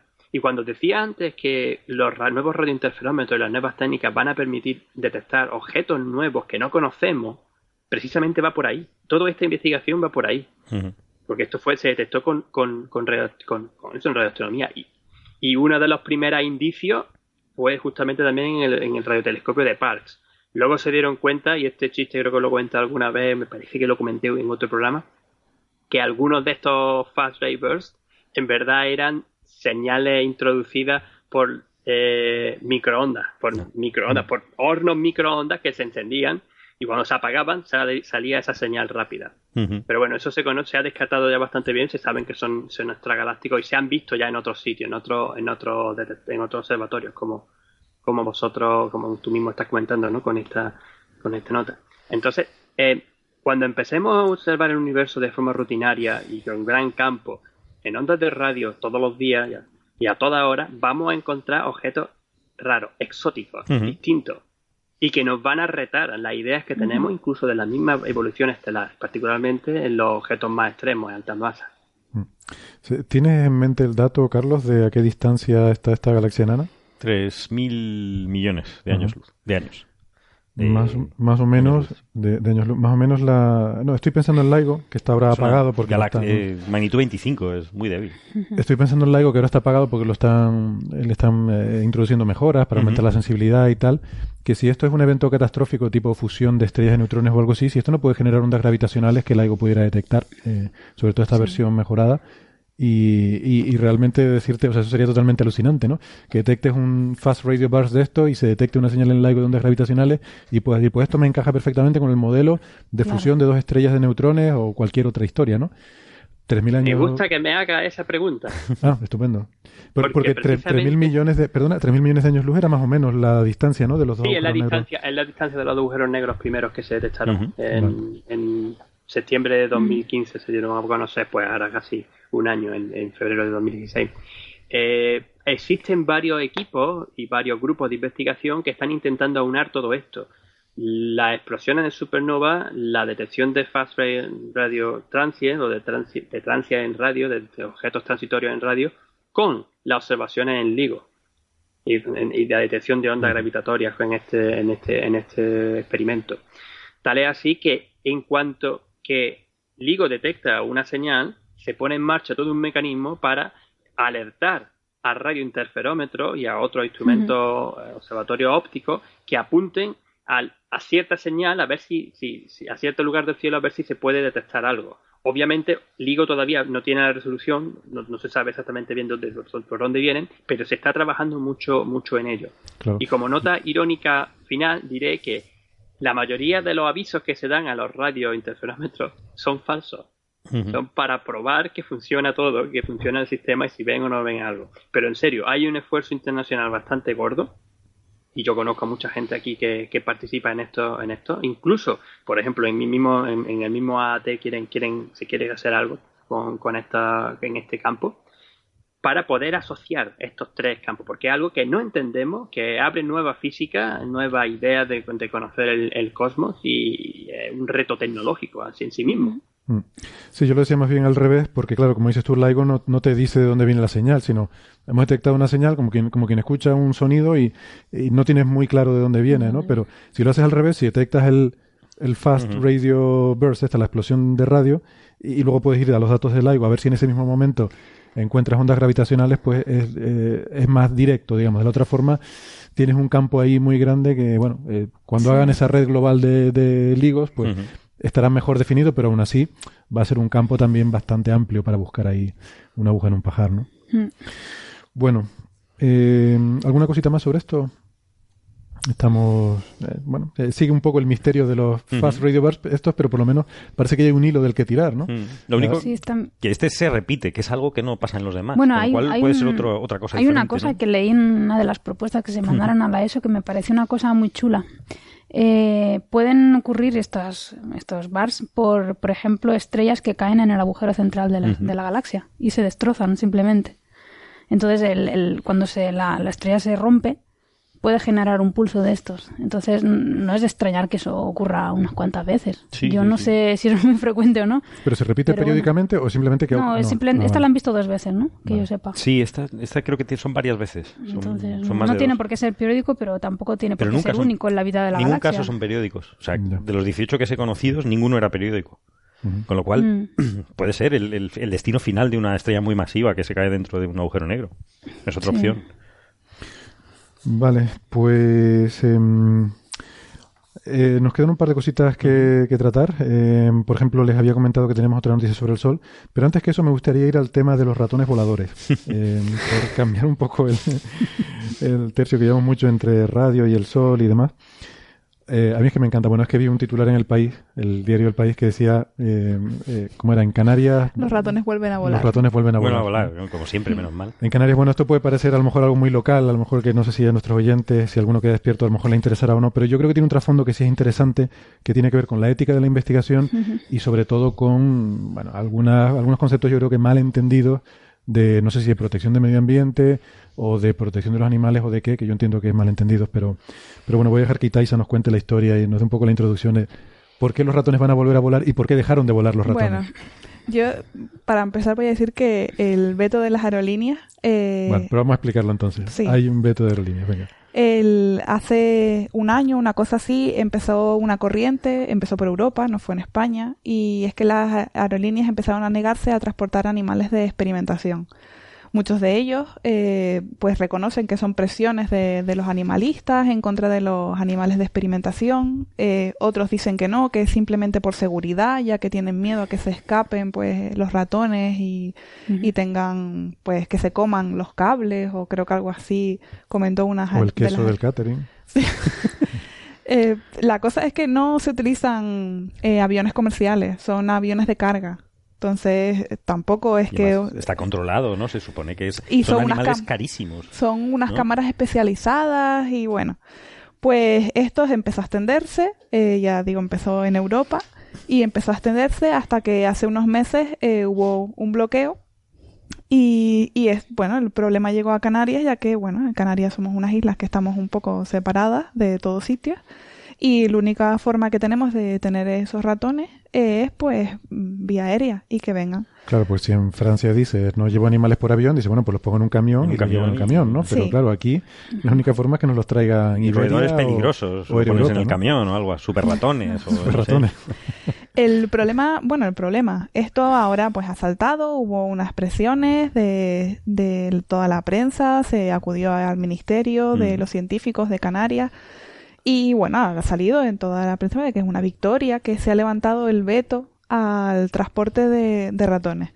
Antes que eso, yo, bueno, estuve mirando las informaciones que se habían eh, publicado con, con, la gente del animalario de aquí y la gente de, del Ministerio de Aerolíneas. Y el veto no se ha levantado. Se ha hecho una excepción con Canarias. Con Canarias, bueno. Pero el veto en España sigue habiendo y no se trasladan animales de experimentación en ninguna entre ninguna comunidad autónoma. Y en, claro, en Mallorca, en Baleares, también van a tener ese problema. bueno, la excepción, pasa que tienen barcos más cercanos. En la excepción fue Canarias mm. únicamente. Y en Europa, según estuve viendo, solamente hay una compañía que, que se hace cargo de este tipo de transportes. Bueno, pero por lo menos si hay una, pues hay una forma de llevarlo. Te saldrá más caro porque no hay competencia, mm. pero hay un tal. La cuestión es que, eh, vamos a ver, señores, si queremos avanzar eh, si queremos buscar tratamientos para las enfermedades tan terribles que mm. nos enfrentamos, podemos hacer dos cosas. Eh, esto lleva un proceso desde que se, se desarrolla un, una nueva, un nuevo fármaco, una nueva medicación, hasta que llega al punto de probar con animales, lleva todo un proceso. Pero en algún momento uno ya tiene la suficiente confianza de decir, bueno, esto ya lo podemos empezar a probar con animales, o bien empezamos a probarlo directamente con humanos. Eh, es así. O sea, en algún momento tú tienes que empezar a hacer tus pruebas o decimos, o no avanzamos más, dejamos la medicina está bien como está, mm. y la gente que se muere de cáncer, que se muera de cáncer, y los que tienen Alzheimer, que se mueren de Alzheimer, y ya no seguimos avanzando. Yo me pregunto si esta gente que va a presionar las líneas aéreas para que no dejen volar animales, si cuando ellos van luego al hospital, no querrán que les apliquen las últimas terapias, si tienen un cáncer, mm. no querrán que le apliquen los mejores medicamentos que haya, los mejores tratamientos para intentar salvarles la vida. Yo me imagino que sí. Y a todo eso se ha llegado. Yo creo que es una falta de información. Mm. Realmente mm. creo que. Ahí, lo has dicho. bueno, pues mira que he leído lo que he podido, pero. pero eh, no, yo creo que es una falta de información de. Eh, pues bueno, de estos colectivos. Ah, bueno, bueno, vale. Ah, no, no, sí, yo, yo, te he entendido y tal. O sea, eh, eso justamente es que. no quiero meterlo, ni me quiero meter político, ni me quiero meter conectándolo con lo de Estados Unidos que está pasando y tal igual. Simplemente es que eh, por desgracia, la sociedad o grandes colectivos de la sociedad se están apartando de cierta forma, perdón, de los temas científicos, no sé si porque no los quieren entender, porque les da miedo o porque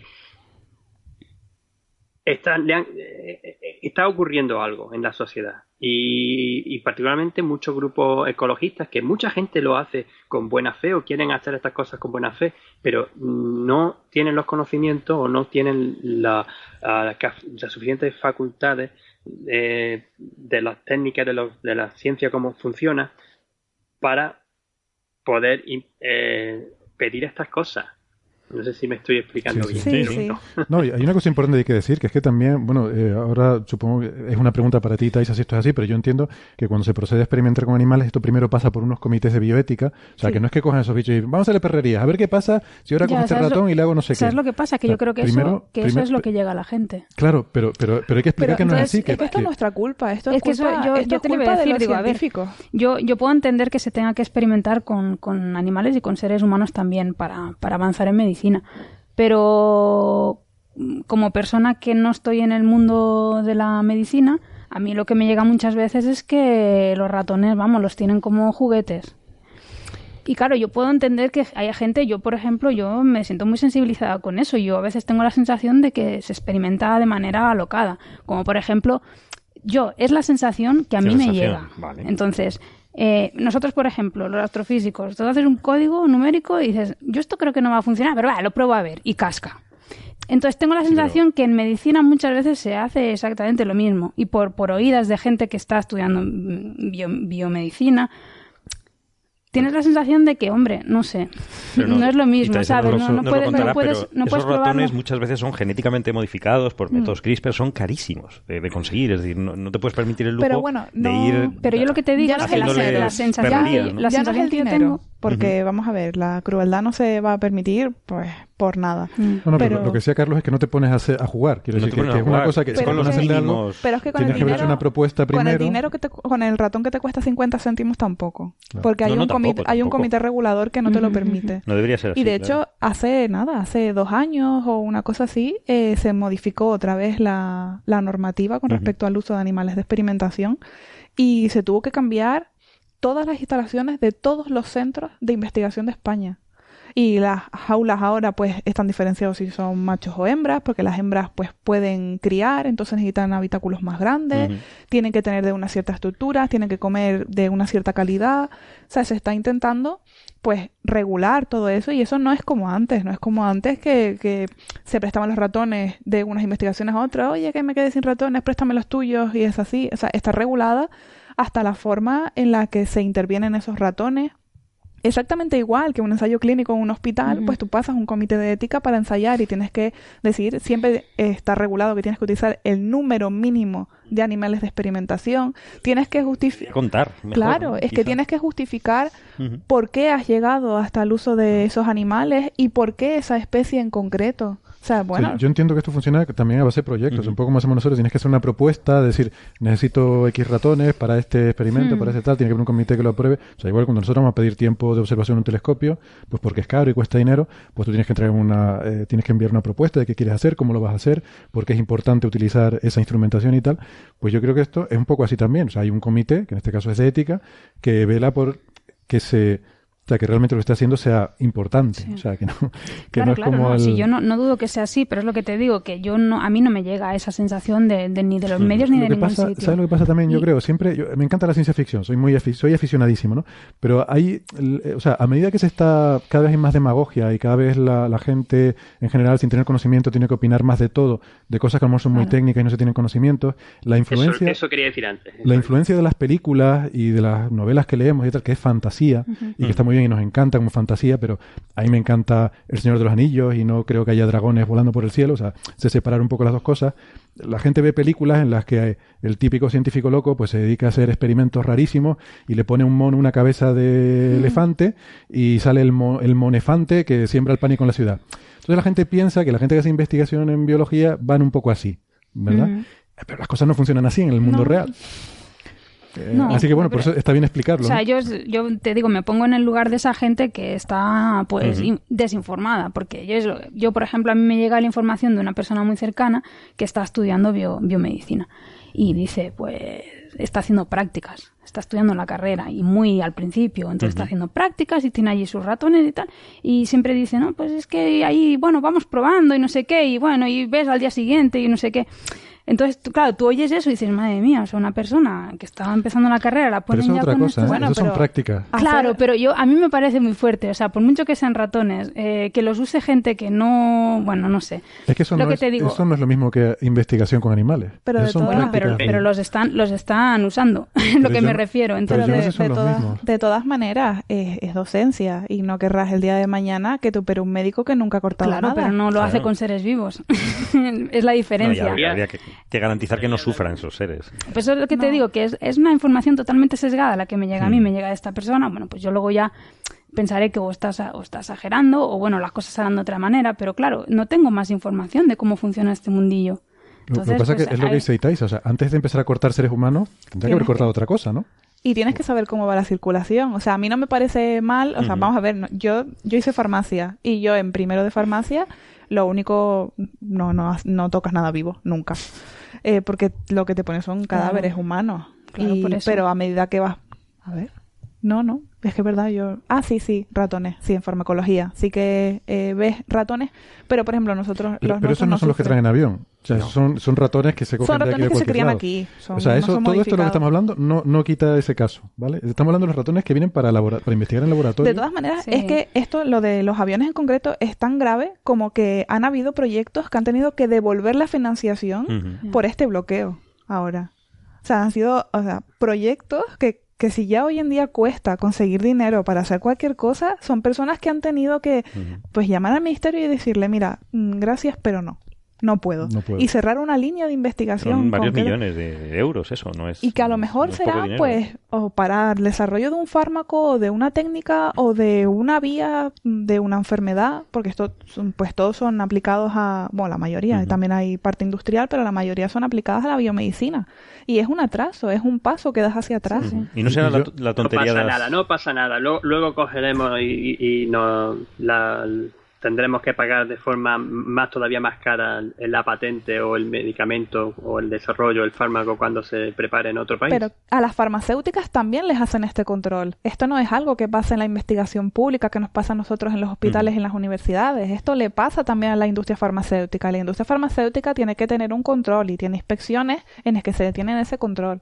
Y como, bueno, mm, como hablamos antes de lo de eh, la, la piel que se acaba de sintetizar, ya existen. O sea, ahora mismo se sustituye una gran parte de- del modelo de, de desarrollo, por ejemplo, de un fármaco. Tú tienes primero toda tu parte de desarrollo químico y después cuando llegas, antes de llegar a los modelos animales, ya existen modelos de, de líneas celulares. Hay algunas líneas celulares pues que no tienen unos modelos que son exactamente iguales, pero se utilizan homólogos que se pueden utilizar y se prueba y cuando se prueba que no que no tiene esa toxicidad es cuando se pasa al modelo animal y como dije Sí, por eso la- digo, hay toda una serie de fases previas Exacto. antes de llegar al animal. Antes de llegar Sí. al animal y después de llegar al humano, que en la primera fase de humanos es en personas sanas. Son personas que son voluntarias, a las que Ujú. se les paga para la administración de, de y un fármaco. menos mal, menos mal que están, porque es Sí. fundamental para y ahí es nosotros, cuando se calculan pues las dosis. ¿Sabes? Entonces, después se viene el revuelo de retiradas de fármacos porque tienen unos efectos nocivos que no se vieron. Pues imagínense, si no llega a haber pasado por todas esas fases, lo que podría pasar. Claro. Entonces, esto es un atraso que parece que queremos ir muy rápido. Vemos noticias de los avances que tenemos en medicina, lo rápidos que somos. Queremos cre- eh, eh, generar órganos para avanzar y, sí, y crear piel para los robots de Carlos, pero, pero es que después nos Son vamos- míos, pero los puede usar mucha gente. Sí, pero después no damos unos pasos a gigantes hacia atrás. Pero, pero para mí lo preocupante de esto no es el paso atrás. Para mí lo preocupante es lo que dice del estado este de, de demagogia eh, en el que, claro, en el que se, se influye en... Estamos en un mundo ahora mismo en el que poquitas personas pueden hacer muchísimo ruido. Y Mm. muchas veces cuando eh, hay estos movimientos tan, tan grandes y tan exagerados, eh, normalmente suelen ser colectivos pequeños que lo que hacen es un ruido terrible. Y desde el desconocimiento, insisto, Y- pues muchas veces, o, o incluso grandes, o sea, pueden ser pequeños o grandes, pero desde el desconocimiento hay veces que por no entender una cosa o por Claro. entender mal una cosa o por ver demasiadas películas, tienes una idea equivocada de cómo Pero funcionan es que las es lo cosas. que yo me, yo lo que me estaba refiriendo, que no sé si me habéis, si me habéis entendido mal. O sea, yo no estoy en contra de que se experimente con animales. Lo que quería decir es justamente eso. Sí, sí, que hay una la- percepción La, de- la gente está totalmente desinformada. Pero Y eso totalmente. se hace a propósito. Y es, no, y también es culpa, O sea, es culpa nuestra. En lo todos los sentidos, en medicina, en física, en matemáticas, en todos los sentidos la gente no le llega ¿Qué información hace- de nada. ¿Por qué se hace a propósito? ¿Por qué si esa desinformación se hace a propósito? O porque ¿Somos, somos la gente nosotros se los que no lo hacemos? No, no, no, no, pero- no, no, no vosotros. Pero a lo, o sea, no- mejor, no a lo mejor sí es nuestra culpa, porque yo, por ejemplo, cuando veo a una persona que tiene este tipo de ideas, a lo mejor al principio digo, no, mira, que es que a lo mejor esto lo estamos haciendo para así, pero a lo No, mejor lo esa que- persona que normalmente tiene un carácter, pues, mm, pues, igual estoy generalizando más de la cuenta, pero bueno, suelen tener esa, eh, mm, pues, suelen ser más agresivos y estas, estas ideas, pues las, las sueltan tan así y yo los veo y al final paso. Mm. Y me da igual y no se lo explico porque que- son personas No, que esto no no- quieren esto no se tiene que hacer a nuestro nivel. momento, me, me- me sabe fatal eh, interrumpir aquí esta, esta discusión que me parece que está apasionante. Lo que pasa es que bueno, la, la radio tiene sus tiempos, pero eh, eh, no pasa nada. Vamos a hacer una cosa. eh, les propongo, ahora retomamos la discusión. Vamos a, a despedir a nuestros amigos que nos están escuchando por la radio, bueno, a los tres que queden. Eh, nos despedimos de ellos y nosotros en internet seguimos esta discusión y algunas otras cosas que todavía nos quedan, ¿vale? Si les parece. Vale. Entonces, eh, bueno, vamos a parar un momentito. Nosotros no- nos tomamos un café y a ver si nos relajamos un poco, que esto, esto está, se nos está yendo de las manos. Nunca hemos tenido una discusión tan violenta aquí en este programa. Eh, nos despedimos ya de nuestros, de nuestros amigos que nos escuchan por la radio y a los que nos siguen por internet, eh, dennos unos segunditos para tomar un café y enseguida volvemos. Venga, hasta luego. Hasta luego. Hasta ahora. Bueno. Ahora.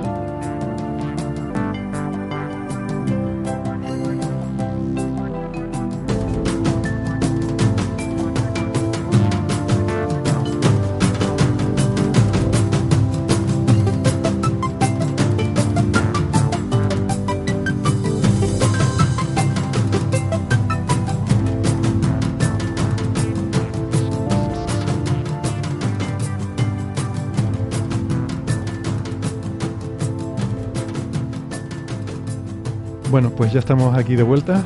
eh, y nada, lo habíamos dejado creo que en un momento tenso de, de un debate aquí, una, una discusión muy agitada en la que nos ha venido bien No, tomarnos. yo, yo quería decir una cosa solo, que es que yo creo que hay mucho ruido, ya que este programa se llama Señal y Ruido. Hay muchísimo ruido ahora mismo con tanta comunicación como hay. Claro. Hay muchísimo ruido. y Hay muchísimos medios, muchísimos Claro. vídeos, muchísimos... Pero que, que ¿por todo eso está bien, ¿eh? Y Está, bien muy- que haya es mucho fantástico, está pero esto potencia lo que estaba diciendo Pero ¿por Taisa, qué no lo de utiliza la gente que- persona adecuada? Claro, pero el que habla más alto Claro. en este en este Claro. medio se- En se este le suele- programa. se le- no no no no en general en internet En se le general. suele escuchar más entonces Pero es que esa gente no mm, quizá no tenga la información ni esté transmitiendo el mensaje correcto Bueno, vamos a ver, si desde nuestro gobierno central lo que se hace es denigrar a la ciencia, es esa es la imagen que das tú. ya estamos en la sección de no, es que de eso es así. política. O sea, Ya a podemos ver, hablar de la política. gente, la gente va a tener siempre Estamos sus opiniones diversas. No, no, O sea, tú no puedes impedir que a alguien eh, no le guste que se experimente con animales. o Eso no lo puedes evitar, porque cada uno siempre tiene su no, opinión claro, de las claro que cosas. sí. Lo que pasa que tú sí que te das cuenta cuando vives en una sociedad de cuál es el ambiente general con respecto a un tema. ¿no? Entonces, sí sí sí la gente que vive en España tiene la sensación, yo creo, que la ciencia es una porquería y que es una cosa de gente de frikis Sí. y de gente que se está mamando el dinero para pasárselo bien en conferencias de Lanzarote, por ejemplo. Esa es la sensación que yo creo que tiene la mayor parte de la gente de, Yo, en yo no- yo no España. lo- yo no creo que la gente Yo piense eso, ¿eh? porque digo, de hecho la- es muy general, ¿eh? Muy general. las encuestas... las cosas no están- fuera de nuestro mundo. Está encuestas- cambiando, esto está cambiando y cuando te empiezas a meter eh, a organizar cosillas de divulgación y Hmm. cosas Hmm. así, vas a la feria y te botas a la calle y ves que tienes una aceptación en, en la población Sí, general, la pero- gente te agradece ese tipo de cosas. Sí, es sí, sí, verdad que eso es verdad. Muy mala información. Y por eso también en los últimos años es cuando se ha incorporado pues esa D chiquitita al I más D más D chiquitita de divulgación porque es nuestra tarea pendiente, o sea, por lo menos en, medi- mm, en medicina que se descubre la cura del cáncer todas las semanas Claro. o cosas así, o sea, existe una barrera desde la realidad de la investigación biomédica a lo que le llega al ciudadano existe, pero hay un abismo de lo que llega. Y después en medio pues está pues los medios de comunicación que yo creo que un poco hacen lo que pueden para para hacer llegar pues lo que entienden también, porque nosotros no llegamos, porque nosotros no... Yo creo que más que lo que pueden, yo creo que hacen lo que quieren, porque si tú lo que te interesa es que la gente esté informada, la informas. Ahora, si lo que te interesa es otra cosa, lo que haces es sacar en la televisión, en el telediario, donde haya más gente que lo esté viendo, la noticia de, de los ratones que, que, no vuelan a Canarias, por eso te interesa. Tú pones la fotito de la gente ahí quejándose de no queremos que maltraten a los ratones, y si eso es lo único que sale en la tele, pues eh, ya estás, estás dando una imagen que es la que tú quieres. Me voy a meter, me voy a meter. Es que al final a la gente lo que le importa es a, quién han eliminado en la Copa del Rey y, mm. quién le mete el gol a no sé quién y, toda esa historia. O sea, me quiero, quiero decir que, que, que no sé si es porque van a lo que quieren, lo que más interesa a la gente. Yo tenía un amigo que me decía, es que la astronomía no es tan importante, o la ciencia no es tan importante como tú crees, pues, porque no, no, es, no es para nosotros, para la comunidad general, para la, para la gente normal, ni nos va ni nos viene. Es mucho más importante el fútbol. Y mm. me lo dice tan tranquilo, ¿eh? Esto me recuerda a la tira de Mafalda, no sé si la has visto, Mafalda y Susanita, cuando están discutiendo, eh, era, sobre la cultura, pero bueno, se puede aplicar también a la ciencia que están discutiendo si es más importante la cultura. la cultura o un vestido bonito, ¿no? Eh, bueno, que lo podemos, lo podemos aplicar a la ciencia igual, la ciencia o un vestido. Y Mafalda decía que, por supuesto, que es más, más, importante el conocimiento, la ciencia, y la otra le decía que no. Y la prueba es que tú puedes salir a la calle sin cultura, pero probás a ir sin vestido. Decía. Enseguida viene, viene y te coge la policía. Pues esto es un poco así, ¿no? Yo creo que, de todas formas, es que no... Sí. No, y eso también con los modelos, los roles que estamos, que se están dando desde los medios grandes, por ejemplo la televisión, no sé, qué la gente, ¿qué, qué, qué programas salen? ¿Qué gente sale? Hmm. Salen, pues, o, o, la gente está, los futbolistas o los cantantes con más o menos respeto, o artistas, con eso sí me puedo tener más, más tal, pero luego están esta gente que no hace nada, ¿no? Sí, sí, Se ponen ahí a Cada vez hay más programas de hablar de un tema y de otro tema sin tener absolutamente nada o el programa ese que a mí cuando me lo contaron por primera vez yo no me lo creía, el hombre contra mujeres o no sé, eso es que digo, pero vamos a ver, pero pero qué pasa? ¿Qué le pasa? Esos son esos son eso es lo que queremos transmitir, o sea, que no hay esfuerzo para conseguir el, para hacer los trabajos bien hechos y que todo esto es de es que yo creo yo creo que lo estás viendo eh, al revés de como yo creo que funciona porque me parece que lo estás viendo como es, eh, eh, eh, justo lo que has dicho, ¿no? Es lo que queremos transmitir, como si las cosas se transmitieran desde los medios de comunicación hacia la gente, cuando lo que yo creo es que los medios de comunicación son el entretenimiento de la gente. Entonces, lo que vemos en los medios de comunicación es el, el entretenimiento que la gente demanda, me parece a mí. Y por eso cuando vemos noticias de ciencia en los medios de comunicación suelen ser noticias muy eh, distorsionada o exagerada. Sensacionalista. Sensacionalista de que se cura el cáncer, de que de cualquier cosa. Totalmente tergiversadas, como hemos visto en muchos casos en los últimos tiempos. Porque tiene que ser, tiene que tener un valor. Porque tiene que tener un valor de entretenimiento. Pero bueno, que, o sea, las cosas están cambiando. Yo, de verdad, a lo mejor es que soy una ilusa y me creo que las cosas siempre van a ir a mejor. Pero yo creo realmente es que los yo lo veo, que las cosas están cambiando. Y es verdad que yo llevo poquitos años dentro de, la investigación, pero en los últimos años el fomento que se le está dando a la divulgación, simplemente porque ahora exista una especialidad de periodismo, que sea el periodismo científico, ya te indica algo. Que existan programas en la televisión que renuevan cada año, que estén dedicados a la investigación y que hagan partícipes a investigación, que exista eh, departamentos, convocatorias eh, de proyectos que estén destinados puramente a la divulgación de la ciencia, que fomenten que los investigadores tengan, por ejemplo, un máster en comunicación científica solamente para investigadores porque no sabemos transmitir, no sabemos comunicar a la ciudadanía, sino nos hemos mm, pues ceñido a, comunicar a colegas científicos y a escribir a revistas que nos y Y tampoco muy bien bueno, pero, pero cada vez más hay más blogs de ciencia, estamos eh, presentes en los premios de, de, la blogosfera, que antes parecía que estaban destinados a madres... Sí, a ropa y a Sí, a belleza, y ahora, y ahora no, ahora hay secciones de, de blogs científicos, hay videologgers muy famosos, entonces yo pienso que bueno, que es verdad que están cambiando las cosas, que es una tarea pendiente que teníamos ahí y que bueno, y que cada vez estamos haciendo más partícipes a la ciudadanía de las cosas que se hacen.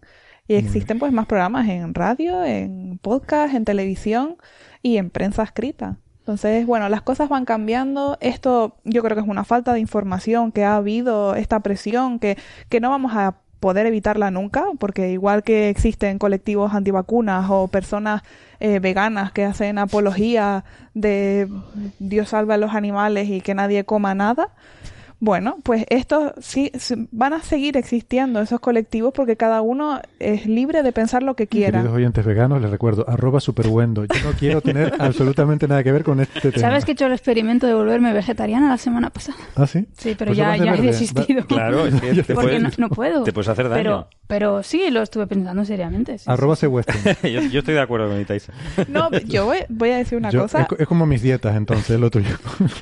Sí, pero... yo no comí carne nunca en mi vida pero porque no me gustaba, como a quien no le gustan las aceitunas o el tomate, a mí no me gustaba, yo no tengo ningún trauma contra nada.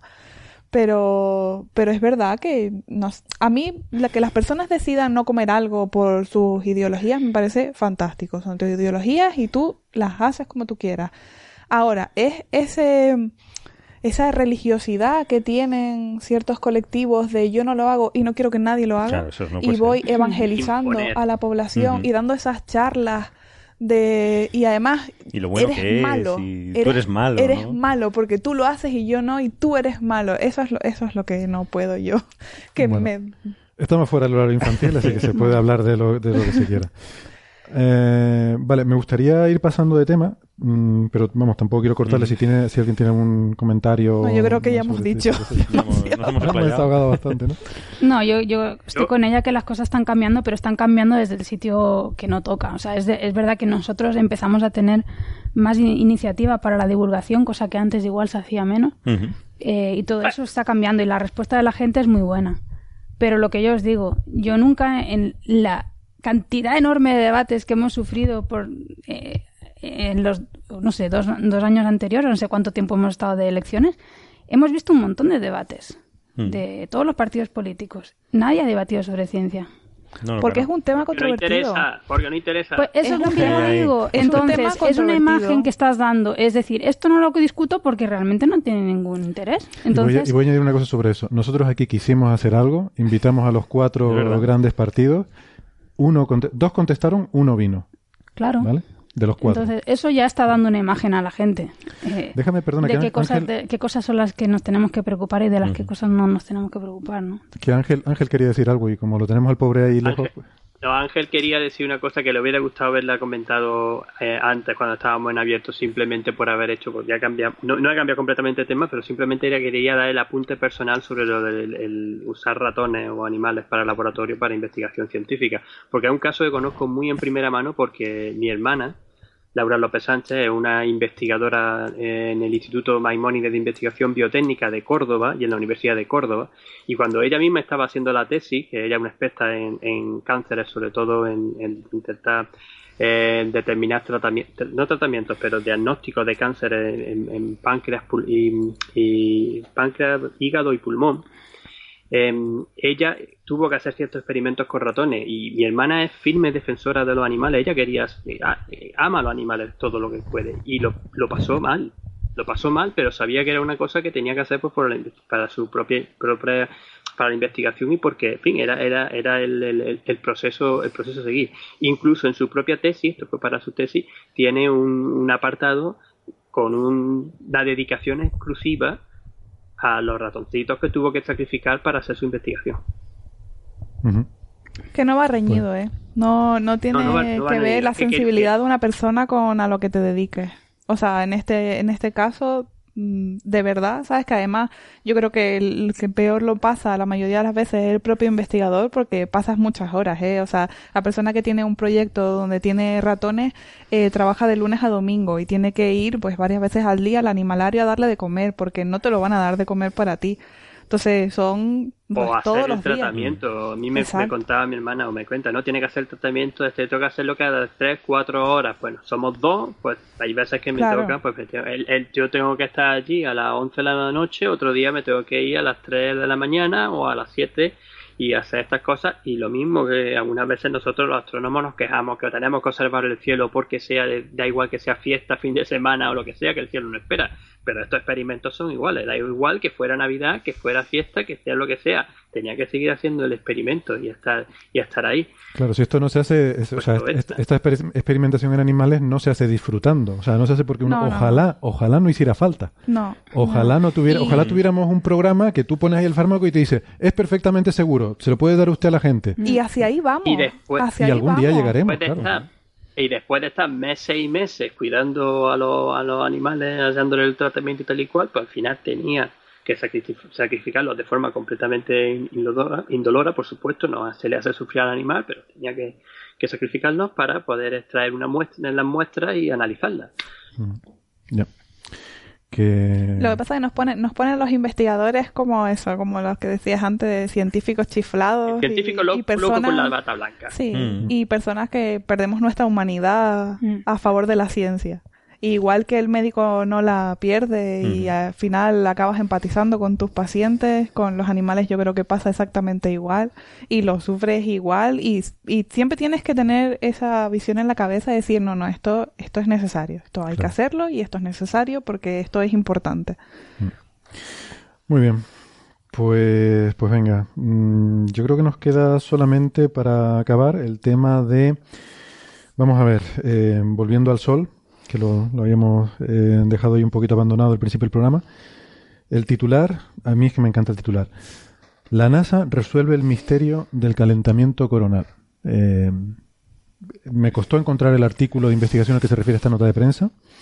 Me costó, pero bueno, leyendo la nota de prensa, eh, la nota, esta, esta, nota de prensa, según esta, esta, nota de prensa, lo que se dice es que con el, el, instrumento IRIS, que es un satélite que ha puesto en órbita la NASA, un equipo de, investigadores, pues, eh, pues eso, ha resuelto el misterio más antiguo que existe en la física solar, que es el del calentamiento coronal, que ahora discutiremos cuánto de misterioso les parece a ustedes que es. Pero yo voy a dar de partida la discusión con la primera parte. La primera palabra, el titular, la NASA. todo lo hace la NASA. Es la falacia de autoridad. Es la falacia de autoridad. Aquí todo lo que se hace, la NASA no sé qué, la NASA no sé cuánto. Vamos a ver. Voy a explicarlo otra vez, pues ya lo he dicho muchas veces. La NASA es una administración. De hecho, una de las A de NASA es administración, ¿vale? Es como decir, el ayuntamiento de la Orotava resuelve... No, la NASA es una administración. Recibe dinero del contribuyente estadounidense, supongo que a partir de ahora menos, pero recibirá algún dinero, y ese dinero lo utilizará para contratar universidades y centros de investigación. Lo que sí hace la NASA es poner cosas en órbita. Eso es lo suyo. Lo suyo es hacer cohetes, eh, tú le das un instrumento y ellos lo, lo ponen en el cohete y lo lanzan. Puede ser, en algunos casos, que la NASA eh, te dé dinero para hacer ese instrumento o que te ayude de alguna forma. Hay propuestas por las cuales tú dices, quiero hacer este satélite que será súper chulo y convences a la NASA y dices, ah, pues verdad, esto va a estar muy bien, toma dinero para que lo hagas, pero no lo hace la NASA. Eso para empezar. Normalmente las cosas que la NASA pone en órbita son cosas que se han desarrollado en ocho países, eh, en 35 departamentos de universidad, centros de investigación, etcétera, de 14 países diferentes. Y eso lo coge la NASA, lo pone en órbita recibe los datos de ahí, se los envía a los que han fabricado esos instrumentos para que hagan su investigación científica. En algunos casos le da dinero a una universidad para que contrate científicos que trabajen con esos datos, ¿vale? Es el funcionamiento de la NASA. Entonces el titular este es muy ridículo cuando, tú al final encuentras el paper, que yo lo encontré, y es un paper firmado por Paola Testa de, de Harvard, ¿vale? La Universidad de Harvard, Segundo autor, Bar de Pontier, conocido nuestro, de la, de la empresa Lockheed Martin, que es una empresa privada. Tercer autor, otro amigo nuestro, Vigo Hansting, de la Universidad de Oslo. ¿Vale? O sea, ¿cómo sacas tú de un paper firmado por alguien de la Universidad de Harvard, alguien de la empresa Lockheed Martin y alguien de la Universidad de Oslo que la NASA ha resuelto el problema? Porque la NASA tiene un equipo de comunicación brutal. Bueno, ya, pero... Y presupuesto. Pero yo no creo que la NASA haya dicho, nosotros, la NASA, hemos resuelto esto. Yo creo que sí, porque en el fondo necesitan hacerse autopropaganda para, para recaudar dinero. sí, pero la nota de prensa no dice eso. O sea, la nota de prensa dice, el satélite IRIS, no sé qué, ha producido datos con los que el equipo de ta, ta, ta, ta, tal ha publicado este trabajo en el que... Bueno, y luego usan palabras como bombas de calor, que son las que calientan la corona, y ahora discutiremos todo eso, ¿no? Pero, pero bueno, eh, o sea, la nota de prensa de la NASA, lo que pasa es que es una nota de prensa de la NASA, con lo cual yo entiendo que esto le llega al periodista y dice, la NASA ha resuelto el problema. Claro, probablemente serán, piensan que es reclamando autoría, porque Sí. es de ellos. Claro, pero es que todo hoy en día es la NASA no sé qué, la NASA no sé cuánto, y transmite una imagen engañosa, insisto. En la NASA no hay científicos, o sea, en la NASA hay ingenieros, técnicos, y, y hay contables, y, y yo qué sé, y gestores, y gente así. Pero científicos no. Bueno, dicho lo cual, Dicho lo cual, sigue con... ya que estamos. eh, no, voy a dejarle a Marian que nos cuente el asunto. Tú has leído el artículo, Sí. ¿verdad? Sí, sí. Que resulta que el artículo luego no tiene nada que ver con la nota de prensa, me parece a mí. Eh, no, la verdad es que no tiene nada que ver. De hecho, es curioso porque... ¿No hay bombas de calor? No hay bombas de... Bueno, sí, sí hay bombas de calor. No, pero no usa la, pero- la expresión No, no, no usan bomb. la palabra bomba de calor, pero bueno, sí se entienden como pequeñas bombas de calor. Pero sí que es curioso porque ellos no hablan de ningún mecanismo de calentamiento. De hecho, la última frase del artículo es literalmente de ser este un mecanismo de calentamiento, bla, bla, bla, bla, bla, bla. O sea, que digamos que no es la conclusión, es si esto fuera un mecanismo de calentamiento, Mm. pues Pues sacan una conclusión, cosa, ¿vale? sí. Que es la que, que es la que sacan. Que luego si queréis la comento. Pero que no hablan ellos de ningún mecanismo de calentamiento, ni, ni han descubierto ninguno nuevo, ni nada. Mm. O sea, Eh, bueno, sí que esto resume un poquito. Eh, Bueno, el calentamiento coronal eh, básicamente es un misterio, eso sí es verdad, en la física solar y en la física estelar, y es por qué yo, yo las... debatiría eso un poco, pero bueno, sí. te- te- sigue No, un misterio en el sentido que por qué un, un- un gas que se expande es más caliente más en las caliente capas externas que, que las capas internas. ¿no? Sí, pero a mí me gusta mucho una frase que tú sueles decir, que es que hay tantos mecanismos ya, o sea, se han desarrollado tantos mecanismos de calentamiento, todo el mundo, ah, pues este es el mecanismo de calentamiento coronal y tal, que es que el misterio es que esté tan fría, porque Exactamente. hay tantos La hemos mecanismos. calentado tanto que ahora hay que enfriarlo un poquito. Pues, bueno, la, la cosa es que las coronas solares y la corona solar y la corona de todas las estrellas están calientes a un millón de grados. Entonces, eh, necesitas un mecanismo que te caliente, porque un gas que se expande tiende a enfriarse. Es que es contraintuitivo. en- Sí, es totalmente. Hay muy poca bueno, densidad. Es y- contraintuitivo si no tienes otra, otra fuente Claro. de calor. Claro. Si la fuente de calor está solo en el núcleo del Sol, que es donde están las reacciones termonucleares, eh, eso cuando, cuando va el calor expandiéndose hacia afuera, que ocupa un, un volumen más grande, pues empieza a enfriarse. Claro. Si te lo encuentras de repente afuera del todo, te lo encuentras a un millón de grados, es porque ahí tienes eh, otra fuente de calor. Y la cosa es cuál es la fuente de calor o cuáles son las ¿O fuentes. cuáles son? Porque, seguro no tiene por qué ser Mm. única. Entonces, como toda la corona está a un millón de grados, no solo trocitos, sino toda, pues tiene que ser un mecanismo que ocurra en toda la superficie, o sea, en toda la, sí, en toda la atmósfera del Sol a la vez.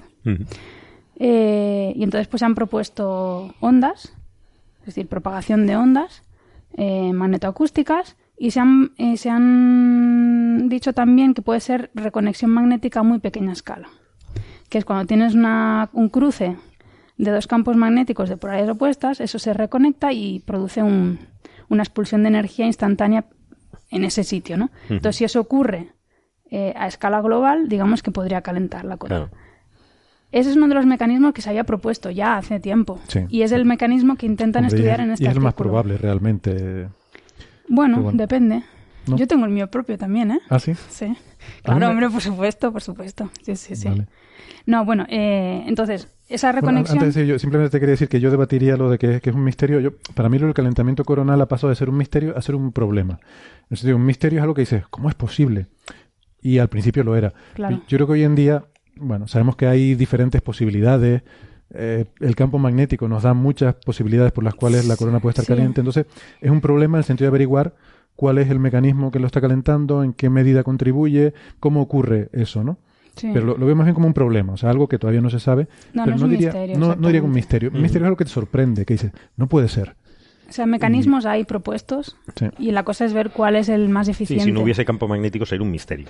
Exacto. Pero habiendo campo magnético Bueno, va está- a ser eso. sí. o sea, está relacionado con el campo, lo que pasa es que no tenemos un conocimiento sobre la dinámica del campo magnético tal que nos permita Bueno, decir sobre todo que es es, que debido a esto. Hasta hace pocos años, hasta hace del orden de 20 años, el campo magnético que se conocía en el Sol eran las manchas. En cambio, la corona eh, está también caliente fuera de las manchas. Y de hecho, cuando no hay manchas en el Sol, también sigue caliente.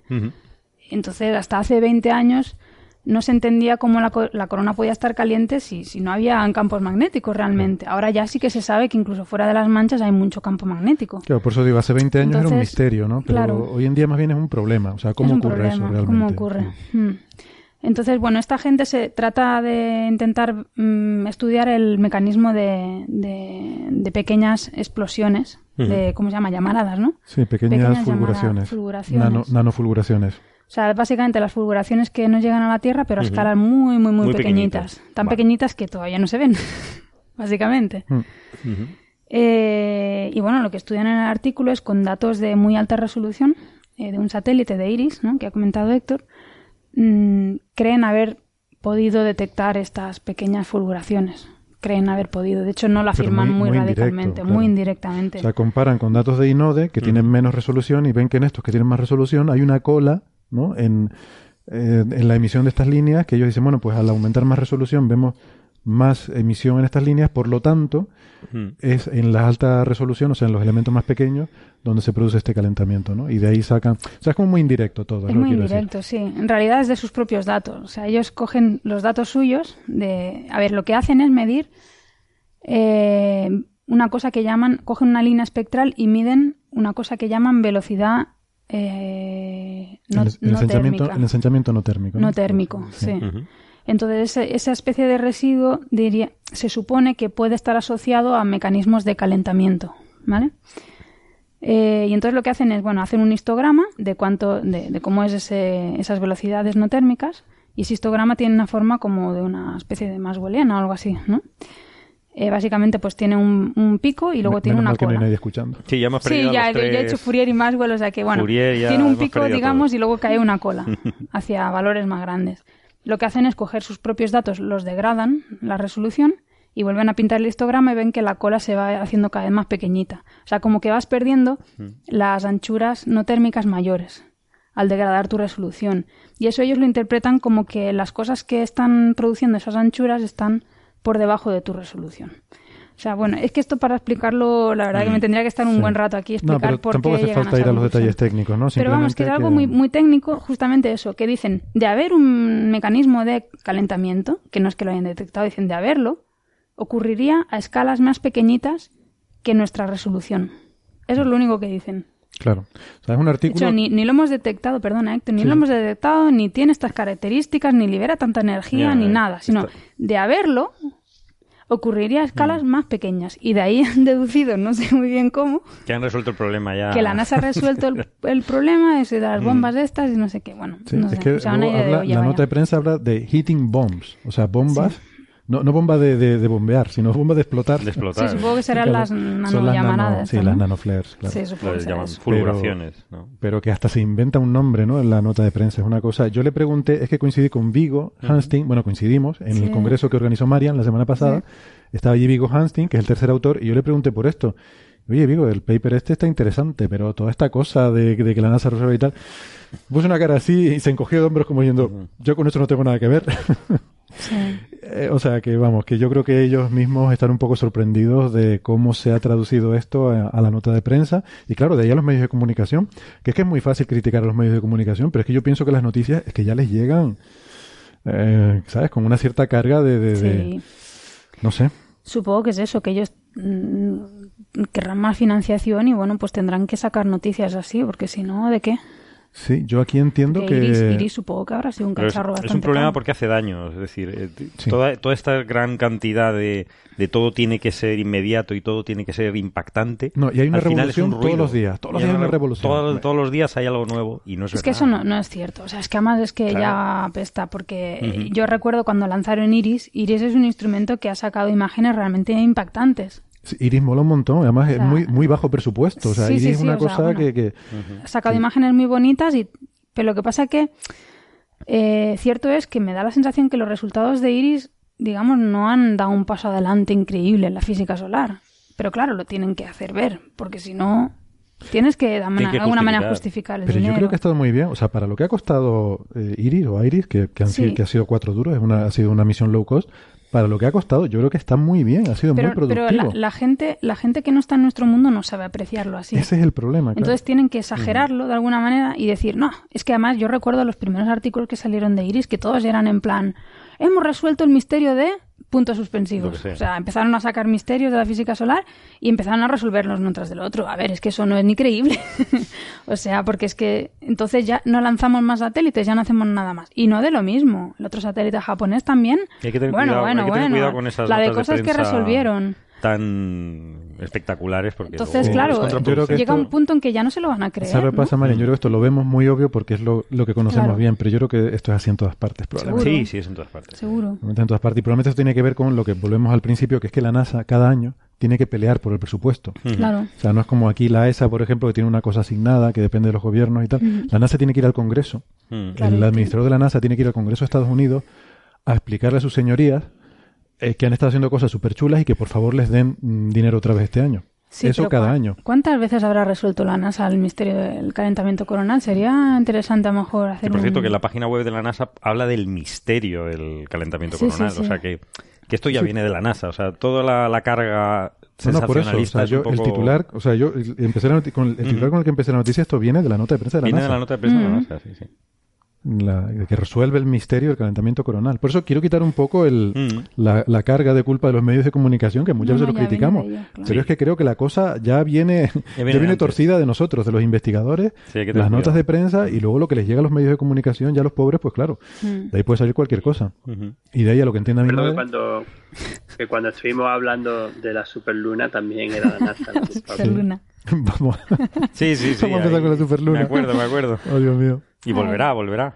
No, pero no, no, no, pero es que no, esto es que está cada vez, como hemos estado, estado diciendo bien, eh, más generalizado. Y yo creo que habría, haría falta una especie de curso de ética periodística científica y particularmente insistir en el carácter del eh, editor comunicador científico, editor científico, o sea, la persona que está en medio entre el científico puro que sabe el artículo, que hace el artículo de investigación y que publica su artículo de investigación en su artículo en su revista científica, y los medios de comunicación. Hay una persona ahí que normalmente, pues, muchos institutos tienen. Vosotros en el IAC, por ejemplo, tenéis, tenéis ciertas personas que hacen eso, ¿no? Que se encargan de transferir el conocimiento científico a los medios de comunicación y luego también pues, puede llegar al público al general.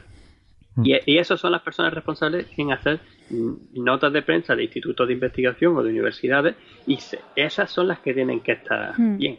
Esas son las que tienen que estar correctas. Luego, para, para que el salto del conocimiento hacia el siguiente nivel, que son los medios de comunicación, que son los que van a, a, mm, recortar, poner de aquí y allá, cambiar las cosas y poner la pequeña notita, muchas veces no va a ser más, en, en los medios generales para transmitírselo al público en general, pues que, que lo recojan lo mejor posible. Mm. Y eso pues es, es difícil. Es muy difícil, algunas veces se hace mejor, otras veces, como este, estos casos que hemos estado discutiendo, pues Pues no bien. mí que hay Mm. mucho que mejorar. Hay, hay, sí, hay espacio para mejorar. Crítica constructiva, como dice Ángel. Bueno, vamos a irlo dejando ya por aquí Sí. entonces, porque, mm, porque yo ya estoy cansado.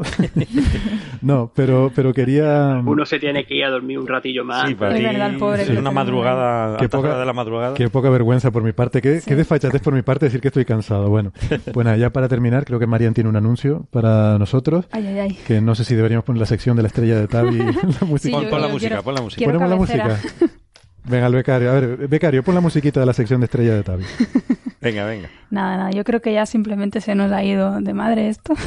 Totalmente. Totalmente. Si alguna Pero espera, Nuestra obsesión por la estrella de espera un Tavi. momentito, deja poner la música. Aquí comienza la sección Estrella de Tavi. Adelante, Marian, por favor. No, nada, que nuestra obsesión por la estrella de Tavi ya ha llegado a un Es límite. Sí, un límite que deberíamos de hacernoslo mirar ya. Y nada, que hace, ¿cuánto? No sé, medio añito así que, bueno, tanto, tanto, no. bueno, no sé, sí, puede ser que sí. Que se tenían que pedir propuestas de observación para aquí los telescopios del Roque de los Muchachos. Así como quien no quiere la cosa, dije, oye, oye chicos, ¿y si pedimos tiempo para observar la estrella de Tavi? Se le ocurrió decir, ¿y por qué no, por qué por no qué no? observamos la, la estrella? Y Entonces. Como ya estabas haciendo que- propuestas para otros, Sí. otros objetivos Sí. científicos. Sí, pues ya puestos. Y entonces aquí, pues estos me siguieron la corriente y pedimos una, una propuesta para observar la estrella de Tabi, eh, para hacerle un mapeado de su superficie y ver si tiene manchas o qué tiene, ¿O qué pasa? o qué pasa. Y, ¿O qué hace? y nos plantamos allí, pues un montón de físicos solares pidiendo tiempo para observar la estrella de Tabi y nos dijeron que sí. Y nos dieron tiempo. nos dijeron, nos dijeron, claro que sí, guapi. Y nos Si lo dijeron pides que así. sí, exactamente. Así que. De hecho, la propuesta titula Los Coffee Breakers proponen observar la estrella de Tabi, ¿no? Básicamente. Yo no me acuerdo del título ya, pero. No, no. Pero eso, que nos aceptaron la propuesta. Sorprendentemente, Sí, nos sí, aceptaron la sí. propuesta. Felicidades. Bueno, eso es porque la escribió Marian, porque Sí, bueno. Sí, sí. si la hago yo no nos la aceptan seguro. Y nos vamos ¿En qué ir, telescopio? pues, ¿En qué telescopio? en el Mercator, En el mercado. como en dos semanas, ¿no? Algo así. Sí, sí, bastante tiempo. Repartidas en el tiempo, pero bueno. Con polarimetría, ¿no? No, no, no, espectro, ¿No? espectro. Espectro. Espectro, Bueno, nada más. Ya todo llegará. Y vamos a verlo, Y vamos, vamos a a, ver, sí. lo vamos a A contar, qué ¿no? sale. Vamos a Sí. intentar contarlo. Esperemos que tengamos en días despejados y tengamos datos, porque si no vaya. Vaya noche más vaya aburrida. Ah, hombre, pero es en el roque, o sea, ahí siempre está despejado y, y, y Sí, el tiempo no, y aparte, Sí. que como tenemos una semana entera, pues hombre, malo será que. Que no, que hombre, que algunos sí, el tiempo no es, no es problema. Yo lo que sí estoy nervioso con esto es que es la primera vez que vamos a observar una cosa que no sabes lo que vas a ver, porque claro, como esta estrella le da por hacer tránsitos cuando le apetece Sí. y hace cosas muy raras, o sea, normalmente en astrofísica tú cuando vas a observar algo sabes lo que hay. O sea, Ángel, tú miras una galaxia, si voy a observar la galaxia NGC no sé cuánto, mm, ya hay imágenes anteriores y tú vas y sabes cómo es esa galaxia. Pero esta estrella, lo mismo vas a observarla y lo mismo está pasando un tránsito o no. o O, no. estamos una semana mirándola y no hace No, lo absolutamente peor es que nada. no pase nada, que sea aburrida. Entonces, Claro. No, pero bueno, hay una cosa que es lo que pedíamos y es que lo que decía la mayoría de artículos es que tenía un periodo de. ¿Cuánto era? 0,66 días, ¿no? Era... Sí, 0,8, no sé. Menos de un día. Que decían que asociaban a la actividad de la estrella. Entonces, por lo menos confirmar ese periodo si es debido a la actividad de la estrella. Y el resto, pues ya, si tiene tránsitos o no, no sé si lo podremos ver en una semana. Pero desde luego, si tiene un periodo de rotación de 0,8 días y vemos nosotros las manchas con este Ujú. periodo, pues por lo menos confirmar ese, ese dato, ¿no? Mm, que que era sin estaba sin confirmar todavía, ¿no? Sí. Bueno, pues a ver qué pasa. Bueno, Pues a ver qué pasa. A ver qué sale. Seguiremos informando. Seguiremos Sí. informando. Pues De hecho, lo documentaremos, ¿no? Claro, y vamos a todo. llévate el móvil. En YouTube, bueno, hacemos un, un canal de Dejas YouTube. el palo selfie. Marian de YouTube. te, puede- te puedes ver el palo selfie con Fibre. Igual que hacéis videoconferencia conmigo, se puede hacer con ella allí, ¿eh? que no hay mayor problema. No, con ella no, que nos iremos rotando, ¿no? Para Ah, ir. sí, claro. hombre. Hablamos de dejar la pobre dos semanas sola ahí con el telescopio. A Me saber lo que puede- la que puede liar. Me crece barba, me vuelvo loca. Bueno, oye, pues nada, nos vamos. Que nada, ha sido un placer. Muchas gracias por, por estar ahí, sobre todo tú, Ángel, a estas intempestivas horas de la madrugada. Eh, te dejamos ya que te vayas a dormir. Encantado como siempre. Y, y pues nada, Carlos y Taisa, Marian, gracias. Nos vemos la semana que viene, amigos. Venga, hasta luego. Bueno, Hasta luego. chao. Hasta luego.